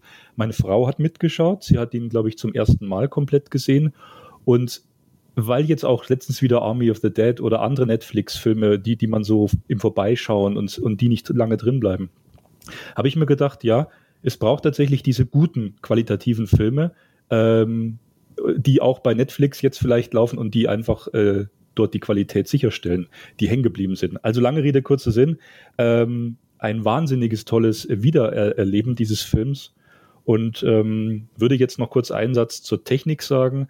Catherine Bigelow, das hast du auch schon richtig angesprochen, hat ja in den 80ern, 90ern eher die stilisierten Filme gemacht. Auch sehr haptisch, sehr tolle Kamerabilder, tolle Atmosphäre. Aber wenn du jetzt Neil Dark nimmst, der ist ja äh, ästhetisch auch ein bisschen überhöht, viele Nacht, Neo-Noir, ja. ähm, auch Blue Steel geht noch in die Richtung, äh, sehr neonlastige Bilder und hier ein sehr nüchternes, grelles äh, äh Wüstenbild der, ähm, äh, dieses Einsatzgebietes, äh, staubig, dreckig, alles in so Sandfarben, Graufarben, ne? äh, sodass du die Hitze eigentlich schon spürst. Also es ist ein bisschen eine andere Ästhetik, aber es ist eine Ästhetik und sie nimmt diese sehr ernst. Und ich habe den Film damals geliebt aufgrund seiner Kameraarbeit. Es gibt hier zwei Szenen. Äh, einmal diese Explosion, die natürlich äh, prototypisch am Anfang steht, die sie auch nicht unbedingt wiederholen will oder muss. Sie zeigt das einmal in Perfektion, wie so eine Explosion gefilmt werden kann. Äh, und du denkst, du wirst mit weggefegt, ja, auch vom Tondesign. Und dann diese faszinierende Szene, wie er die Autobombe sucht, wie er dieses komplette Auto durchsucht und die Kamera im Auto alle zehn Zentimeter mitläuft und wo die die überall platziert haben in dem Auto, dass du wirklich denkst, du sitzt mitten in dem Auto mit drin. Und das ist für mich diese Qualität auch des Films, diese vielen Kameraperspektiven, wie sie, wo sie gefilmt haben. Das zieht dich richtig in dieses Geschehen rein. Und jetzt übergebe ich nochmal an euch. Vielleicht sollten wir noch mal ganz kurz äh, erklären, worum es in dem Film geht. Das haben wir noch nicht gemacht. Für alle, die dies nicht wissen, es ist ein Kriegsfilm, der sich dem Irakkrieg widmet. Also Amerika ist dort stationiert und eigentlich eher um zu helfen, um Bomben zu entschärfen. Denn das ist diese Einheit, um die es hier geht, mit Jeremy Renner in der äh, Hauptrolle als James. Ähm, ich weiß nicht, sein, sein Dienstgrad äh, fällt mir gerade nicht ein. Quasi Oberfeldwebel im Deutschen hm. wäre das. Sergeant First Class. Genau, und dann haben wir noch den Sunborn und den äh, Edgerton, ne? die beiden Soldaten, die ihn mhm. als Bombenentschärfer quasi schützen sollen. Und äh, im Grunde gibt es keine großartige Handlung mit einem Spannungsbogen, sondern wir sehen viele Episoden. Am Anfang äh, wird, werden viele Bomben entschärft. Man hat das Gefühl, es wird immer noch schärfer und schärfer und schärfer, also die Situation. Und äh, dann kriegen wir natürlich auch ein bisschen was über die Charaktere erzählt, wie sie mit der Situation klarkommen oder eben auch nicht. Und im Grunde war es das eigentlich auch schon, weil ich finde, persönlich ist das gar nicht so sehr unbedingt ein Kriegsfilm. Und wir wissen auch nicht besonders viel über den Irak oder sowas, außer dass das vielleicht so ein bisschen im Guerilla-mäßig ist, dass die Leute immer da an den Fenstern stehen und gucken und die Soldaten foppen und äh, mit denen dieses Katz-und-Maus-Spiel spielen. Und ich habe mir echt lange überlegt, ob man das hätte auch äh, in einem anderen Setting machen können. Wahrscheinlich nicht, weil Bomben legt man nun mal in einem Kriegssetting. Genau, aber ich lerne nicht viel über diesen Irakkrieg, obwohl ja eigentlich das Drehbuch so ein bisschen von einem Journalisten stammt, der dort gewesen ist, ne? so ein äh, Investigativjournalisten, soweit ich es weiß. Gut, aber das mal so zusammengefasst für die äh, Story. Hm, hm, gehe ich mit. Ja, danke dir. Das war auch noch wichtig. Ich bin natürlich gleich ins Geschehen reingesprungen, aber das ist natürlich auch wichtig, das mal kurz zu umreißen, genau, ja. Es ist auf jeden Fall, kann man schon mal vorwegnehmen, für alle, die sich äh, für Catherine Bigelow, für das Machwerk und äh, ähm, ihre Werke interessieren, dass natürlich Hurt Locker ja eigentlich der Auftakt zu einer Reihe von Filmen ist, die dann folgten. Also Zero Dark Thirty äh, der dann kam äh, und das logisch fortführt, dieses unterkühlte, destruktive Bild von Menschen im Dienste der Nation, wenn man es eigentlich so nimmt. Und wie die Leute kaputt gehen. Das geht, es geht ja nie um das Große und Ganze, dass man einen, dass man einen Unterhaltungsfilm bekommt, sondern man kriegt eine Szene herausgenommen und da wird der Fokus draufgelegt, das Brennglas und äh, man kriegt man kriegt Menschen gezeigt, Menschen, die aber schon so abgestumpft sind, für die einfach das so ein, ja, ein Routinejob geworden ist, obwohl das eigentlich eine Routine sein sollte. Absolut, da gehe ich mit. Lisa, sag doch uns nochmal, warum du ähm, so ein beklemmendes Gefühl hattest bei dem Film. Ich, ich spiele jetzt nochmal drauf an, du wirst ja öfters mal abgelenkt oder lässt dich ablenken bei Filmen oder machst was anderes. Hier war es nicht so. Hier war es nicht so. ähm, finde ich eh ganz interessant, weil du hattest ja schon diese, ähm, die Kamera und, und das alles angesprochen. Und ich finde, das hat, war ein ziemlich großer Aspekt dabei, denn es wurden ja sehr viele Nahaufnahmen auch von den Gesichtern gemacht und auch so diese, diese wackelige Handykamera am Anfang, so diese allererste Szene, wo diese eine Bombe da entschärft wurde, so wie es, wo es in den Film reingeht mit der Explosion, gab es noch so eine wackelige Hand Handykamera und das war so der, der Auftakt, wo ich gemerkt habe, ah, okay, ähm, ich, ich fühle mich mir viel mehr in dieses Geschehen rein. Ich sehe das nicht alles nur als außenstehende Person, sondern ich habe so ein bisschen das Gefühl, ich bin da mit drin. Und ähm, diese Kameraperspektiven, ja, die sehr vielfältig waren, ähm, die haben einen ziemlich großen, äh, eine ziemlich große Wirkung auf mich gehabt. Und dadurch hat das auch ja viel, mich viel mehr mitgenommen. Also ich habe wirklich zwischendurch das Gefühl gehabt, ich bin so in diesem Feld mit drin und, und fühle so mit dieser Person mit einfach. Und, und das war auch sehr spannend, also es war sehr spannend dazu zu hören. Und dadurch konnte ich auch mich gar nicht so richtig abwenden, was natürlich ein sehr gutes Zeichen ist. Ähm, aber ich finde, das hat da so mit, das war so mit der größte, der größte Punkt, weshalb ich auch so in diesem Film verloren war. So. Bei mir war das genau andersrum mit der Beklemmung. Äh, mir ist das irgendwann auf die Nerven gegangen, weil das das einzige Gefühl war, was dieser Film bei mir ausgelöst hat. Und ich das so äh, über die Dauer von zwei Stunden tatsächlich ein bisschen schwierig fand, weil man halt immer wieder in diese Spannung gegangen ist mit dieser Bombenentschärfung, dieses kribbelige Gefühl, dieses sehr im immersiv, also durch diese Kameraarbeit, was ihr jetzt schon oft gesagt habt, sehr nah dabei gewesen und das auch nachempfunden, ähm, diese Anspannung und der Druck, der da ist. Aber irgendwann nervt es halt und irgendwie entwickelt sich der Film da ja auch nicht weiter, sondern gibt uns immer wieder und immer wieder dieses Gefühl. Also ich bin dann tatsächlich ein bisschen rausgeflogen. Das ist ja aber genau der Sinn und Zweck, glaube ich, dieses Films, was ich halt vorhin sagte, so dieses Repetitive, mhm. was der Film hat, dass man immer wieder diese gleiche Arbeit macht, dass man dort echt mürbe wird und äh, man muss ja noch überlegen, du hast diesen, hast diesen, keine Ahnung, äh, gefühlt 60 Kilo schweren Schutzanzug an, du hast dort irgendwie 45 Grad im Schatten, und musst dort drinnen arbeiten und agieren. Also der hatte ja einen richtigen Schutzanzug an, der war ja nie irgendwie künstlich irgendwie runtergedämmt oder so. Der musste diese, diese, diese Last tragen. Die haben ja, glaube ich, in Jordanien gedreht, in der Nähe, an der Grenze zum Irak. Äh, und die hatten halt diese Temperatur. Das war ja auch der größte Feind, glaube ich, während der Dreharbeiten, wie, sie, wie Bigelow selber meinte. Das hat halt eher wirklich, dieser Film hat eher diesen reportageartigen Charakter. Und äh, genauso soll es, glaube ich, auch bleiben. Also du sollst langsam auch mürbe werden mit dem Film. Ähm, äh, wunderbar, dem stimme ich auch zu, Tobe. Äh, das war auch für mich damals das Gefühl, dass der Film mir das äh, sagen will. Ähm, ja, der Film hat, glaube ich, 130 Minuten. Na, er ist äh, nicht allzu kurz. Und ich gehe da auch ein bisschen mit, ähm, Julia, dass du sagst, okay, das haben wir jetzt alles schon mal gesehen. Ähm, aber für mich war, äh, war das dann eben ich, ich habe das dann erkannt, als die Explosion am Anfang war, diese super Zeitlupe gefilmt. Ich weiß nicht, ob das dann schon in, in 4K oder sonst was. Es sieht auf jeden Fall extrem beeindruckend aus, wie alles in Zeitlupe. Du siehst ja dann diese weite Explosion, du siehst aber auch diese kleinen Sandkörner, wie sie in Ultranaufnahme langsam hochgehen.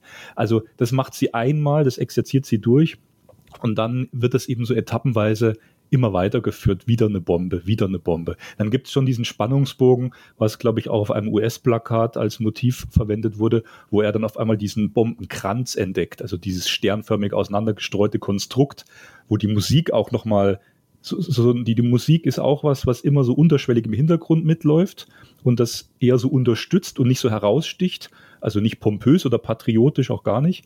Aber hier war so ein Spannungsbogen auch, wo er das so rauszieht und die Musik wie so wie so ein Panik-Crescendo äh, leicht ansteigt, wo du, du denkst, boah, Gänsehaut, jetzt hat er da die ganzen Bomben. Aber der macht halt seinen Job. Und das ist so, ähm, ja, dieses Repetitive, hat mich irgendwann dazu gebracht, dass diese Typen, die das machen, und gerade auch er, Jeremy Renner, äh, in seiner Hauptrolle, das wird ja deutlich, auch Anthony Mackie, sein Gegenüber, der ist ja auch immer irritierter, wer das eigentlich ist. Wir müssen dazu noch sagen, der Jeremy Renner tritt ja relativ zu Beginn in die Fußstapfen von einem, äh, Bombenentschärfer, der stirbt, relativ am Anfang. Ähm, können wir jetzt eigentlich verraten, ist Guy Pierce. Äh, ist auch interessant, wie Bigelow hier mit Stars und Figuren umgeht. Und dann tritt eben Jeremy Renner in die Fußstapfen und Anthony Mackie denkt sich immer, wer ist der Typ? Ich komme mit dem irgendwie nicht klar. Äh, der, der, ist auch ein Risiko, also äh, durch sein draufgängerisches Verhalten, ähm, weil er so äh, den Krieg so als, als Suchtdroge empfindet. Also er kann davon nicht loslassen. Er findet das geil, im Prinzip diese Bomben zu entschärfen. Ja. Äh, nimmt er die anderen auch äh, ins Risiko mit rein. Und diese Spannung, dieses, dieses Absurde auch, dass Krieg zu so einer Droge wird, das wird ja, glaube ich, auch am Anfang geschrieben in so einem Schriftzug. Das äh, war mir dann klar, dass sie das eiskalt durchzieht, ja. Mhm. Ähm, mhm. Möchte kurz noch was zu sagen. Und zwar, mich hat diese Figur von diesem James wirklich die erste Stunde richtig aufgeregt. Ich war da auch so ein bisschen bei diesen Sanborn, wo ich mir so dachte, oh Junge, ihr könnt ein paar Tage heim und jetzt kommt da so einer, ne? Ähm, das hat sich dann in der zweiten Hälfte des Films vollkommen gewandelt. Also auch, auch zum Ende hin dann sowieso. Ähm, aber die, die erste Stunde wirklich, da dachte ich mir so, oh, was ist denn das jetzt bitte? Da hat es mir, mir sehr schwer gefallen, da hinzuschauen, ohne ein paar Aggressionsanfälle zu bekommen. Ich habe so ein bisschen überlegt, woher ich dieses, auch so diese, dieses beklemmende Gefühl, wovon ich ja erzählt habe, woher ich das kenne und, und so weiter und so fort. Und mir ist tatsächlich eigentlich nur ein einziger Film eingefallen, der so ähnlich ist. Und zwar ähm, der Soldat James Ryan. Da ist so das einzige, ich würde sagen, da hatte ich genau das gleiche Gefühl, dieses, ich möchte nicht hinschauen, weil ständig irgendwas passiert, womit ich nicht rechne oder was ich nicht sehen möchte, aber ich muss hinschauen. So dieses, ich kann meine Augen nicht von abwenden. Das hatte ich das letzte Mal bei der Soldat James Ryan und den habe ich schon vor einer ganzen Weile gesehen.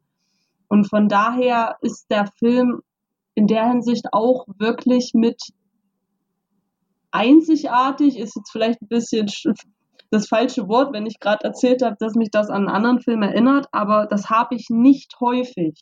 Das habe ich sehr selten, dieses Gefühl. Vielleicht ist er mir deshalb auch jetzt so nachhinein auch so in Erinnerung geblieben. Genau also es war interessant zu sehen, wenn er zu seinem ersten Einsatz geht als äh, Bombenspezialist, den Anzug anziehen, wie die Fluppe ins Maul steckt und dann halt so suffisant grinst in die Kamera. Ich musste an John Belushi denken. Ohne Mist, weil äh, das kommt ja auch vom, vom, äh, vom Alter her, kommt es wunderbar hin und er agiert ja auch so, wie John Belushi in seinen Filmen, nimm Blues Brothers oder sowas. Da ist er genauso suffisant von oben herab immer so irgendwie so ein so einen ganz trockenen Humor, den keiner begreift und über den keiner lachen kann, außer er selbst. Und irgendwie äh, kommt mal alle runter, äh, ich mach das hier und äh, nehmt das mal nicht so Bier ernst. Und dann hast du natürlich halt die ganzen Soldaten, die alle streng nach Protokoll vorgehen. Da gibt's diese Szene, wo er das Auto auseinander nimmt und der eine Private ihn quasi permanent sagen soll, der soll sein Mikro wieder nehmen, also hier sein, äh, sein Funkgerät. Hm. Und äh, er soll die Lage dort abschätzen und äh, das sind halt irgendwelche Leute auf den Dächern, die filmen mit Kamera oder mit Handy äh, da zuschauen. Und er ist völlig überfordert mit dieser Situation und hofft, dass permanent Mackie ihm sagt, was er zu tun hat. Also nach welchem Protokoll er vorgehen soll, was was muss ich jetzt machen? Ich bin überfordert und dann halt die, die Situation, entscheiden sie selbst. Und der ist völlig damit ratlos so. Und ich habe mir von einigen Leuten sagen lassen, die mit, mit US-Soldaten zu tun hatten, die sind wirklich streng nach Protokoll. Also die, die können, zum Teil sind das nicht gerade die hellsten Kerzen auf der Torte, die dort anfangen zu arbeiten. Und die, die, die können selber keine Entscheidung treffen zum Großteil. Mhm. Also, also aus dem gesunden Menschenverstand heraus zu sagen, so Sachen zu kombinieren, ich muss jetzt so handeln, ich muss jetzt so handeln, das kriegen viele nicht hin. So, das ist schon sehr interessant. Vor allen Dingen, was noch ein ganz wichtiger Punkt ist, bei dem Film hat ja schon Bigelow gesagt in mehreren Interviews, dass der quasi unpolitisch ist. Die stellt sich weder auf die eine Seite noch auf die andere. Genauso das gleiche hat sie auch gesagt bei äh, Zero Dark Thirty. Aber wenn man diese Daten nimmt und äh, Jeremy Renner speziell, also William James, was der für Mucke hört, der hört Ministry. Und Ministry und gerade Songs von Ministry aus einer Ära, die anti-Bush sind. Die klar Amerika angreifen, die anti-amerikanisch sind, die anti-militärisch sind. Und dass der das einfach hört, das, was Mark Bowles da skizziert, ist halt wirklich nie die Umgebung ringsrum. Es ist nicht so wie bei äh, Good Morning Vietnam oder es ist nicht so wie bei Full Metal Jackets, dass man halt auch noch das ringsherum mitbekommt, dass dort mal eingekauft wird, dass dort mal essen gegangen wird und dass man die Leute mitkriegt, die dort auch wohnen und leben oder wie sie vor allen Dingen leben. Das interessiert nicht. Es geht hier wirklich rein um den Soldaten und wie der versucht, mit der Situation klarzukommen. Hm. Und das wird halt aber eben natürlich auch bloß oberflächlich angerissen, so, weil das ist, äh, Maggie hat ja diesen einen Ausbruch dann nach dieser einen Session, wo er dann im Auto sitzt und weint und äh, sagt, er will nach Hause, er will, er will einen Sohn haben, er will Kinder haben und sagt so, er will nach Hause eigentlich in dem Sinne. Der will hier weg. Hm. Das ist der einzige, fast einzige emotionale Moment eigentlich in dem Sinne in dem Film. Richtige. Äh, ich würde wenn, wenn ich darf, kurz zwei Sachen dazu sagen, und ähm, weil das gerade so gut passt. Du hast zwei Dinge angesprochen, die für den Film essentiell sind für sein Wirken. Das politische oder antipolitische, wenn man es möchte, und nochmal die Szene, die du am Anfang äh, deiner Ausführung beschrieben hast, dieses lange Beobachten, äh, wo auch diese Ralph Fiennes-Szene vorausgeht. Die sind eigentlich für mich auch paradigmatisch. Ähm, ja, Catherine Bigelow macht eben keinen patriotischen Kriegsfilm, da hat sie gar kein Interesse, sondern sie zeigt, wie wir ja jetzt schon ausführlich besprochen haben, die Situation, schmeißt uns ästhetisch, Kamera hat man alles schon dort rein und lässt uns das aushalten mit den Soldaten. Also ich, ich war nie in einem Krieg, ich kann dazu nichts sagen, ich maß mir das nicht an, ich kann es mir auch nicht vorstellen, aber sollte ich mir einen Krieg vorstellen, ähm, wäre es vielleicht The Deer Hunter, die Szene, wie sie da im Vietnam einfach reingeschmissen werden und im Helikopter hängen, oder es wäre dieser Film, wo sie einfach dort diese Bomben entschärfen müssen, so unmittelbar. Und äh, die sind dort hunderte Tage drin. Na, es gibt ja am Schluss auch dann noch diese Schleife, wo alles wieder von vorn losgeht. Ne? Thema Sucht. Ähm, die, das ist denen ihr Leben. Die kennen es und die kommen mit was anderem nicht mehr klar. Und für die existiert dieser Mikrokosmos Krieg, sage ich jetzt mal. Und äh, das wird wirklich ganz deutlich in dieser Szene, wo sie diese drei Typen in diesem Verhau, Kilo, also mehrere hundert Meter oder ein paar Kilometer beobachten durchs äh, Snipergewehr den ganzen Tag in der glühenden Sonne und sie sitzen einfach nur da. Und er hat ja die Befehlsgewalt und es gibt wirklich da minutenlange Einstellungen, wo sie bloß glotzen und gucken. Und, und das ist den ihr, ähm, den ihre Routine. Und der Jeremy Renner, der, der findet das auch in seiner Funktion, weil du das angesprochen hast, die können nur funktionieren entlang des Dienstgrades. Der findet das auch irgendwie cool. Also die, die leiden zwar unter der Hitze, die schwitzen, äh, dann holt er dann die Capri-Sonne und, und füttert den einen damit, ja, und dann klopft ihm aber noch auf die Schulter, weil er sich um ihn kümmert. Aber das ist für ihn, ist, ist das der, der Alltag, das muss so sein. Und, und dieser Irrsinn eigentlich, ja. Und, und wie sie dann auch diese Patronen, diese blutverschmierten Patronen putzen, wo ihm sagt, pass auf, du musst es anspucken und reiben. Das ist denen ihr Leben, damit kommen die klar. Aber wie wir schon gesagt haben, das hat ja mit unserer Welt, mit unserem Leben nichts zu tun. Das ist ein ganz eigener Kosmos. Und dadurch, dass sie das so explizit darstellt, so lange, werden wir da richtig reingesaugt. Und noch kurz diese Rolle, ich hatte schon gesagt, Guy Pierce wird ja am Anfang relativ schnell entsorgt. Dasselbe passiert ja mit Ralph Fiennes, wo man eigentlich sagen würde, zum damaligen Stand, äh, Jeremy Renner war zwar schon bekannt und Anthony Mackie auch, aber die kamen ja dann auch erst mit den Marvel-Filmen beide richtig groß raus nach diesem mhm. Film. Und äh, Ralph Fiennes und ähm, äh, Guy Pierce waren ja vorher schon große Stars. Ralph Fiennes war ja schon in Strange Days bei Bigelow mit dabei. Das ist so eine Reminiszenz mhm. ihres Schauspielers, den sie aber dann auch sofort abkillt. Also das ist Wahnsinn, wie sie mit Stars da umgeht. Das ist auch bewusst, sage ich mal, nur Kanonenfutter. Das sind Typen, die einfach abgeknallt werden. Und das hat mich auch damals beim ersten Sichten sehr beeindruckt. Wir haben uns alle gefragt, warum zeigt die Guy Pierce und Ralph Fiennes irgendwie gefühlt nur zwei Minuten? Ja. Jetzt, sie hat ein paar Jahre zuvor kam ja dieser K19 raus, dieser U-Boot-Action-Thriller der ist ja ein gigantischer Flop gewesen. Der hat, das war glaube ich mit so der teuerste Film von ihr. Der hat damals 100 Millionen Budget gekostet. 2002. Und dann kam erst noch bis 2009, also bis Hurtlocker, kam gar nichts von ihr. Und dann hat sie mit 15 Millionen Budget halt äh, Hurtlocker gemacht. Und die bleibt auch in diesem Mid-Budget-Bereich. Jetzt äh, hat sie sich dort festgesetzt. Also Detroit genauso und Zero Dark Thirty. Ähm, man merkt halt so, dass sie wahrscheinlich auch die Faxen dicke hatte von diesem, keine Ahnung, äh, ich zeige Oberbefehlshaber, äh, äh, aller Jagd auf Roter Oktober aber eigentlich geht's doch um den Soldaten, um den Kleinen. Was macht der Typ am, am Radar? Der wäre vielleicht wichtiger und äh, was muss der ertragen? So, und ähm, das einfach eine bestimmte Art von Film einfach nicht mehr funktionieren. Für sie sowieso nicht mehr. Also man merkt ja auch, die, die war ja bei Hurtlocker, war sie ja 53 schon. So, die hatte einfach, glaube ich, andere Sachen schon im Kopf gehabt. Ich wollte noch mal ein bisschen was sagen, auch zu, ähm, zu den Figuren und dem Kriegsgeschehen. Äh, vielleicht noch zwei Gedanken von mir, weil äh, ich habe ja auch gesagt, ich finde den Film sehr ambivalent. So geht's mir halt komplett mit allen Elementen in dem Film. Die Hauptfigur, ähm, mit der leide ich überhaupt nicht mit. Ich kann den auch nicht leiden. Und trotzdem versucht der Film mich immer wieder an diese Figur heranzubringen und zu sagen, ja, versuch doch das mal nachzuvollziehen. Und ähm, ich würde sagen auch, das ist einer, der süchtig ist und außerdem auch eine typische Actionfigur. Er ist eigentlich keine reale Figur, finde ich, kein realer Soldat, sondern er ist ein Actionheld, der hier ganz merkwürdige Ambivalenz mit diesem äh, Real äh, War Setting oder sowas eingeht. Das finde ich sehr merkwürdig und kommt darauf echt immer noch nicht klar.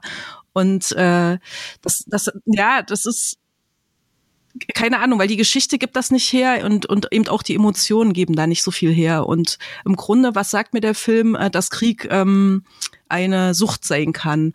Und ich habe viel, denke viel drüber nach, ob das nicht auch so ein bisschen ähm, beschreibt, dass Männer eben auch Lust haben, oft Kriegsspiele auf Computer zu zocken oder sowas. Dann ich kenne äh, meine beiden Männer zu Hause, die das manchmal machen und dann auch in diesen Zustand geraten, in diesen emotionalen, diesen diesen Druck und aufgeregt sein und ich muss jetzt das Battle gewinnen und so und schwer atmend auf dem Sofa sitzen und ich schon immer denke, was machen die da? Ah, Kriegsspielen. Äh, das ist schon interessant und steckt in dem Film eben auch drinne. Aber irgendwie äh, finde ich jetzt die Frage an euch, wieso macht eine Frau einen Film über dieses dieses Männerding und und ähm, was könnt ihr da rausziehen? Hat sie einen bestimmten Blick drauf? Was was was was würdet ihr sagen? Also ich finde das echt merkwürdig so. Ja, es kam ja 2007 kam ja schon zwei Filme raus. Einmal Tal von Ila von Hackens und äh, von Löwen und Lämmern von Redford, die ja eigentlich so ein ähnliches Bild, äh, also die quasi mal aufräumen mit diesem ganzen ähm, militärischen Bild, was man hat durch das Kino. So, äh, sondern die zeigen eigentlich gebrochene Leute. Teil von Ila hast du eigentlich das perfekte äh, Ding, das eigentlich schon in der Familie begründet liegt. Du hast da halt äh, einen Familienvater, der äh, seinem Sohn äh, permanent einschärft. Mein Sohn, der ist, der ist, der ist integer, den habe ich dazu erzogen. Der ist Republikaner, äh, der hat dies, das und jenes zu tun und sei ein richtiger Mann. Diese toxische Maskulinität, wie man immer so schön sagt. Und äh, der geht natürlich, wie der Vater auch schon, der geht zur Armee. Und er kommt dann wieder aus einem Krieg, den zuvor die Amerikaner so noch nie erlebt haben, in unterschiedlichster Form kommt wieder und ist kaputt. Und äh, der Vater kommt damit halt nie klar. So, das ist, ähm, muss dann, äh, der Sohn stirbt dann, der wird dann irgendwo tot gefunden, weil der von einem anderen äh, Private, äh, der mit zurückgekommen ist, wieder in die Heimat, äh, der unter posttraumatischen Erlebnissen leidet, äh, umgebracht wird. Will James ist doch kein gebrochener Soldat. Er ist für mich nicht mal wirklich ein Soldat. Er hat einfach Bock, in diese Szene reinzugehen und seine Bomben zu entschärfen. Er hat einfach Bock da drauf. Das ist, was ich meine mit Actionheld. Und gebrochen ist er doch nicht wirklich. Aber ich glaube, Oder? ich glaube, du, äh, ihr geht beide in die ähnliche Richtung, weil letztlich die Gesamtsituation von Hurt Locker zeigt ja fertige Typen. Da, darum geht's. Und ähm, äh, Tobi nee, das ist, der ist doch nicht, der ist doch nicht fertig. Der ja, ist für mich, ähm, der ist einfach nur, der ist ein Krieger. Der ist ein mhm. Krieger. Nichts der war ja schon in ganz vielen Einsätzen drin, das würde ja auch sagen. Der war halt dort und hier und da. Und das macht ja was mit einem. Also du gehst ja, äh, du kriegst eigentlich ein relativ gutes Bild ja durch die anderen Privates, die mit dabei sind, ähm, die dort in den Krieg gegangen sind. Und äh, wenn man grob zum Teil die Beweggründe hat, also das eine ist ja quasi dieser, dieser überhöhte Patriotismus, dass man sagt, so man geht in den Krieg, um sein Land zu verteidigen, am anderen Ende der Welt. Und das andere ist halt, äh, dass man dann, äh, ja, kann man sagen, äh, Selbstlosigkeit oder dass man einfach einen bezahlten Job braucht, um eine Krankenversicherung für sich und die Familie zu haben. Aber das, das hat er doch, halt nur. das hat er alles nicht. Der geht dahin, weil er Bock drauf hat. Nicht, ja. nicht mehr und nicht weniger. Ähm, ich würde, ich würde an der Stelle kurz unterscheiden zwischen der, zwischen der Hauptfigur, äh, mhm. die wirklich dieser Suchttreiber ist. Na, also da, da gebe ich mhm. dir recht, der, hat, der, ist, der ist absolut süchtig, deswegen ist er auch die Hauptfigur, weil der ganzen Film uns begleitet und auch das Geschehen äh, präsentiert und für uns aufschlüsselt. Er ist auch paranoid, also auch zutiefst amerikanisch. Er ist eigentlich ein alter Westernheld, der Bock auf Schießen und Krieg hat, wie du sagst, so ein bisschen Comic Relief auch auch wie du gesagt hast, äh, Tobe, wie er da so mit der Fluppe, James Belushi, das, das mixt die da mit rein, das passt. Und dann auch total paranoid, weil er doch dann diesen äh, vermeintlichen Attentäter des Jungen äh, sucht, der sich am Schluss rausstellt, immer noch lebt. Also auch ein, ein sehr ver verwirrter Mann, äh, der sich überhaupt nicht mehr im realen Leben auskennt. Also der lebt nur dort. Und die anderen äh, ähm, jungen Typen, wo du gesagt hast, der kann noch gar keine selber Entscheidung treffen, und auch Anthony Mackies Figur, die sind noch nicht ganz so kaputt. Die sind zwar alle geschädigt vom Krieg und äh, leiden genauso mit, aber denen gesteht sie vielleicht auch mit diesem Monolog, ich möchte noch ein Kind, äh, wobei man das ja nie sieht, dass er dann nach Hause kommt und eine Familie hat. Der Anthony Mackie, er sagt das nur so. Man weiß nie, ob das Realität sein wird. Aber er hat noch das Gefühl, ich möchte das eigentlich. Und gerade Jeremy Renners Rolle, der das ja schon hat, scheinbar eine Familie, die wir eigentlich nie sehen, da können wir vielleicht am Schluss noch kurz sagen, ob die Szene nötig gewesen wäre. Äh, der, der aber die Familie hat, aber seine Familie, sein Zuhause ist dort im, im Irak. Ja? Und, und diese Gegensätze äh, zeigen ja schon sehr schön, wie, wie kaputt die Leute generell sind. Die Figuren funktionieren aber ein bisschen anders, da gebe ich euch recht. Ähm, vielleicht dazu auch nochmal, da muss man ja auch, allein, ich finde ja richtig krass jetzt in Bezug auch auf die Diskussion, allein der Titel des Filmes, die hört locker, ähm, wenn man sich, wenn man das mal so ein bisschen aufschlüsselt, was bedeutet das denn eigentlich, ähm, kommt man ja im Endeffekt zu dem Ergebnis, dass ja all das, also sowohl was jetzt Julia als auch Stefan als auch Tove gesagt haben, dass das zählt ja alles so ein bisschen mit rein. Denn im Endeffekt geht es ja einfach um, um Menschen und ich finde, diesen Namen, der Hurt Locker, muss man ja nicht nur auf, auf diesen ähm, Surgeon James anwenden, sondern kann man auf jede andere Figur, auf jeden anderen Soldaten, die in dem Film mhm. vorkommen, auch anwenden. Und jedes Mal bedeutet das irgendwie was anderes. Bei den einen bedeutet das, ähm, ich verschließe mich, meinen ganzen, ich habe meine Befehle, ähm, führe die aus und, und blende alles um mich drumherum aus. Bei dem nächsten heißt das, ich habe eigentlich eine tiefe Sehnsucht hier und danach oder ich habe eine tiefe Sucht und, und ähm, blende das aus, verschließe das, mach einfach mein Ding. Mir ist total egal, was dabei rauskommt. Das ist jetzt beispielsweise bei, bei dem James. Und wenn ich das so aus der Perspektive von diesem, von diesem einfach nur diesen Namen The Hurt Locker sehe, dann, dann gibt es da einfach so viele Komponenten, die da reinführen und dann ist das alles irgendwie, dann stimmt das ja alles irgendwie. Egal aus welcher Perspektive man das sieht. Ne? So. Der Mann als jemand, der seine Schmerzen verschließt und äh, nur damit klarkommt, wenn er in die nächste Bombenentschärfungsszene hineingeht, um das zu übertünchen, so in etwa? Ja, beispielsweise. Jetzt auf James jetzt bezogen. Es kann ja auch schon so eine Art Borderliner äh, Mentalität sein. Also dieses, du brauchst diesen Full, du könntest eigentlich dort in tausend Fetzen dann da liegen. So, und dieses, und dieses Spiel zu spielen mit den quasi Gegner, der immer raffiniertere, größere Bomben baut. Also wirklich, es ist ja wirklich wie so eine Art Level. So, äh, äh, es kommt in Level 3, in Level 4, da sind es dann fünf Bomben und noch mehr Drähte. Ähm, genauso läuft's ja dann ab. Und am Ende hast dann halt, gegen Ende halt wirklich die menschliche Bombe dort da.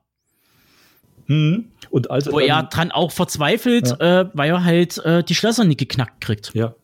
Genau, das ist ja die, die, entscheidende Szene, dass er eigentlich fertig ist, weil, weil er das nicht findet, weil er die, die Bombe nicht, nicht äh, geknackt kriegt, genau.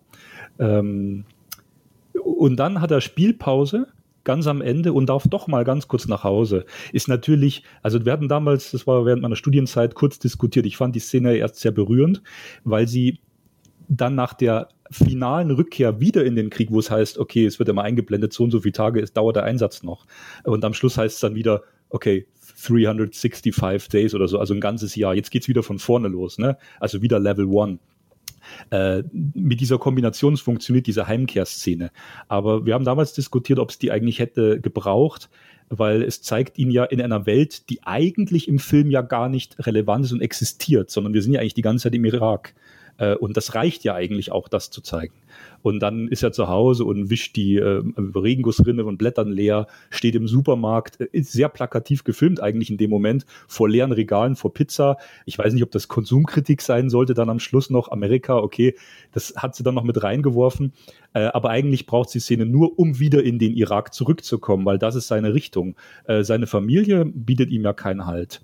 Ähm, oder, oder kein, kein Glück ich würde schon sagen, dass das ein Spiegelmoment ist, weil ja gerade vorher das Gespräch ist zwischen dem äh, Sunburn, also Anthony Mackie mhm. und dem James über dieses äh, Familiending und ich hätte gerne einen Sohn und der andere, der einen Sohn hat, der kann da kommt da drauf nicht klar und so. Und diese Szene in dem Supermarkt, äh, und wo er zu Hause ist mit seinem Kind spielt, ähm, spiegelt das Ganze ja auch nochmal, dass er halt da wirklich nicht andocken kann. Und mich erinnert das, und das ist vielleicht wirklich die Perspektive der Frau, die hier zum Tragen kommt, denn ich kenne solche Männer. Ich kenne Männer, die äh, einfach nicht drauf klarkommen auf dieses Familiending, die sich vielleicht wünschen, ein Kind und eine Familie zu haben, aber im tiefsten Inneren ihres Herzens so wie äh, Will James sind und Getriebene sind und die äh, durch die Welt halt hetzen und äh, auf der Suche nach dem nächsten Kick sind oder sowas und einfach nicht zu Hause ein Nest bauen können. Also das gibt es und dieses Bild zeigt sie ja hier auch äh, in dem Film oder ganz besonders. Das hätte man auch vielleicht auch cleverer lösen können, weil es wird ja schon damit gespielt, dass er scheinbar des Öfteren während des Einsatzes mit seiner Frau telefoniert. Das hat man ja gesehen, aber mhm. genau. Das, die Szene und gibt's, äh, ja. so hätte man vielleicht das auch aufbauen können, dass sie sagt so, hier ist dein Sohn, hör mal ein paar Töne so und dass der einfach desinteressiert in die Kamera guckt und sagt so, ich kann damit nichts anfangen. Das hätte, man auch so lösen können, aber Sicher, vielleicht. Sicherlich, das wäre auch eine Option gewesen, genau. Aber jetzt ist es im Prinzip so. Ja. Aber ich gebe euch recht, also auch diese, diese Handyszene ist ja entscheidend, äh, wo sie ihn anruft und das wird ja auch bloß kurz gezeigt und dann legt er wieder auf. Ähm, man hat diese Verbindung zur Familie, aber eigentlich ist ja Irak sein Home. Ähm, also ich finde, wir haben bisher ganz tolle Aspekte äh, reingebracht. Äh, das ist wirklich ein, war eine sehr fruchtbare Diskussion bisher. Äh, bin, bin wirklich auch sehr, sehr glücklich gerade, weil mir der Film eben auch dahingehend wichtig ist, weil er einfach sehr viel Aussagekraft hat. Vielleicht, wir haben jetzt noch kurz Zeit, wollen wir noch ganz kurz über die Rezeption sprechen, außer jemand möchte da noch mal konkreter was sagen. Immer gerne. Ähm, mir ist nur ganz kurz aufgefallen, ja, der kam in Deutschland raus, der lief auch im Kino, der ist aber brutal gefloppt hierzulande und eigentlich auch in den USA. Jetzt könnte man lange, da haben wir jetzt wahrscheinlich nicht die Zeit drüber philosophieren, warum das so ist. Ich würde das auf einen Nenner bringen, er ist antipatriotisch, absolut. Ähm, sie macht sehr eigenwillige, auch äh, vielleicht amerikakritische Filme, wobei dieser Film eben so stark ist, weil er sich auf die Atmosphäre und, und die Bildqualität erstmal konzentriert. Und das ist dann das Paradoxe wieder, weil keiner den Film auf dem Schirm hatte. Der ging halt hier auch irgendwie unter. Dann war der, ich krieg's glaube ich nochmal zusammen, er kam schon auf DVD raus und war schon im leicht vergünstigten Regal im Entertainment-Geschäft hier zu haben. Und dann wurde der nominiert für ganz viele Oscars und gewann sogar äh, fünf oder sechs. Also er gewann ja richtig viel und war eigentlich vielleicht noch die Parallele. Catherine Bigelow und James Cameron waren ja mal liiert äh, und hat eigentlich Avatar ausgestochen bei den Oscars, wo jeder dachte, der gewinnt jetzt wieder 13 Oscars oder 12 und hat dann tatsächlich die Hauptoscars abgesahnt. Und auf einmal hat die ganze Welt auf diesen Film geschaut, alle, und dann lief der hier nochmal im Kino, dann auch erfolgreicher und wurde nochmal ausgewertet auf Home Media äh, das fand ich erstaunlich bei dem Film, dass ihn erst keiner auf dem Schirm hatte. Und ich bin ja eigentlich Oscar-kritisch, aber hier fand ich es wirklich toll, dass der durch diesen Oscar-Regen, der auch echt berechtigt war, äh, von der Bildqualität, von der, von der filmischen Qualität, äh, Bild, Ton, Schnitt oder was auch immer, ähm, Kamera, äh, dass er dann nochmal weltweites Aufsehen erregt hat. Das fand ich wirklich toll. Ja. Okay, ich hätte zur Rezeption ja, ich habe ja vorhin schon gesagt, dass ich den auch erst äh, mir angeguckt habe, weil er bei den Oscars ausgezeichnet wurde, sonst hätte ich ihn auch nicht auf dem Schirm gehabt. Und ich fand das auch ganz schwierig, denn ich bin ein riesen Avatar-Fan. Ich liebe diesen Film über alles und habe dann tatsächlich diese beiden Filme miteinander verglichen. Und interessanterweise, also nicht nur, dass die beiden im Paar sind und männlich gegen weiblich und Fantasy gegen Kriegsepos und so weiter, diese ganze Diskussion. Ähm, aber beides sind eigentlich Kriegsfilme. Also in beiden Filmen wird äh, eine Schlacht gezeigt oder wird verhandelt, wie Krieg sein kann, auf sehr, sehr unterschiedliche Arten. Ähm, aber unterm Strich haben die was gemeinsam, nämlich, äh, ich habe das so unter dem Thema Hyperrealismus ähm, ähm, war versucht zusammenzufassen. Du hast auf der einen Seite in Avatar eine Welt, die gibt's in Wirklichkeit gar nicht. Und äh, James Cameron schafft es, die so real aussehen zu lassen, als wäre sie wirklich da ähm, ne? Und äh, dieses Funkeln in den Augen von den Navi und die Ohren, wie sie immer zucken, um Gefühle zu zeigen, das ist einfach irre. Und äh, gleichzeitig hast du eben in Hurt Locker auch diese extrem nahen Kameraeinstellungen, also dass du so in dem Geschehen drin bist, als wärst du dabei, macht das Ganze auch unglaublich real. Du siehst auch in den, äh, in den Augen, was sie empfinden, die Soldaten. Du siehst den Schweiß, den Staub, den Dreck. Und ähm, das ist bei beiden Filmen äh, schon herausragend und beide Filme haben auf ihre Arten und Weisen auf jeden Fall Maßstäbe gesetzt für folgende Filme. Gerade die Wackelkamera, die kommt ja dann so oft ne, bei den nachfolgenden Filmen, um so Realismus hm. hervorzurufen. Das ist schon faszinierend. Ich sag mal so, Hurt Locker hat mir wesentlich besser gefallen als ihr Nachfolger Zero Dark Thirty, was dann aber halt auch an dem kompletten Personal liegt. Jessica Chastain spielt die Rolle der Maya hier, dieser Systemanalytikerin da irgendwie beim Militär. Und die ist halt so, so ehrgeiz zerfressen, also ähnlich schon wie unser, unser William hier, wie unser Jeremy Renner, eigentlich schon fast autistisch. So, das ist so, so, so fokussiert, so eine, so inselbegabt. So, man kann eine Arbeit richtig gut, aber dafür den restlichen, das restliche Leben halt, äh, ist man völlig unselbstständig. Mir fällt jetzt gerade noch eins ein, weil wir über die Filme auch gesprochen haben und ähm, wir müssen jetzt nicht über alle ihre Filme reden. Das ist nicht der Sinn dieses Gesprächs. Ich finde, sie macht Filme über Sucht. Mir ist das jetzt nochmal klar geworden. Du hast Point Break, gefährliche Brandung, äh, wo sie süchtig hm. sind nach dem Kick. Du hast hier den Hurt Locker, der süchtig ist nach Krieg. Du hast Near Dark, äh, wo sie süchtig sind äh, nach, nach Menschenblut. Ähm, Strange Days auch. Ne? Strange Days hast du die Sucht drin, die Drogen. Du hast auch Blue Steel, wo der, wo der äh, obsessive Verfolger süchtig ist nach ihr. Also das ist jetzt gerade eine interessante Parallele, die mir beim Gespräch so klar geworden ist. Sie macht Filme über Sucht, auch meinetwegen Jessica Chastain in Zero Dark Thirty, die hm. süchtig ist nach Karriere, nach Ehrgeiz. Ne? Äh, ja, ambivalente, komplexe Figuren. Das ist die Welt von Catherine Bigelow und ich finde es immer wieder faszinierend. Sie macht wirklich besonderes Kino. Und sie ist eine der wenigen Frauen, die da auch äh, schon in den 80ern äh, dafür geachtet wurden. Und ich wünschte, es gäbe noch, noch viel mehr wie sie. Und äh, das wären jetzt so meine letzten Grußworte. Ähm, ja. Da schließe ich mich eigentlich an. Also ich wünschte, es gibt sehr wenig Regisseurinnen, die äh, den Spagat zwischen, ja, sagen wir mal, äh, Autorenkino und Genrekino hinbekommen. So halbwegs und vor allen Dingen halt auch im höher budgetierten Bereich arbeiten. Das ist ja eigentlich das, äh, das Ausschlagkriterium, so ein bisschen, ähm, äh, um bei den äh, quasi männlichen Konkurrenten äh, auf gleicher Höhe, auf Augenhöhe zu agieren. Das, das ärgert mich halt auch, dass da halt äh, zu wenig, dass es da halt zu wenig gibt. Also ich hoffe, dass da noch vieles kommt und dass sich das, äh, die Situation an sich äh, ändert in den nächsten Jahren. Das hoffe ich doch auch, dass es noch ein paar mehr Regisseurinnen gibt. Aber äh, wir sind auf einem guten Weg, glaube ich. Hm. Ja, das finde ich auch.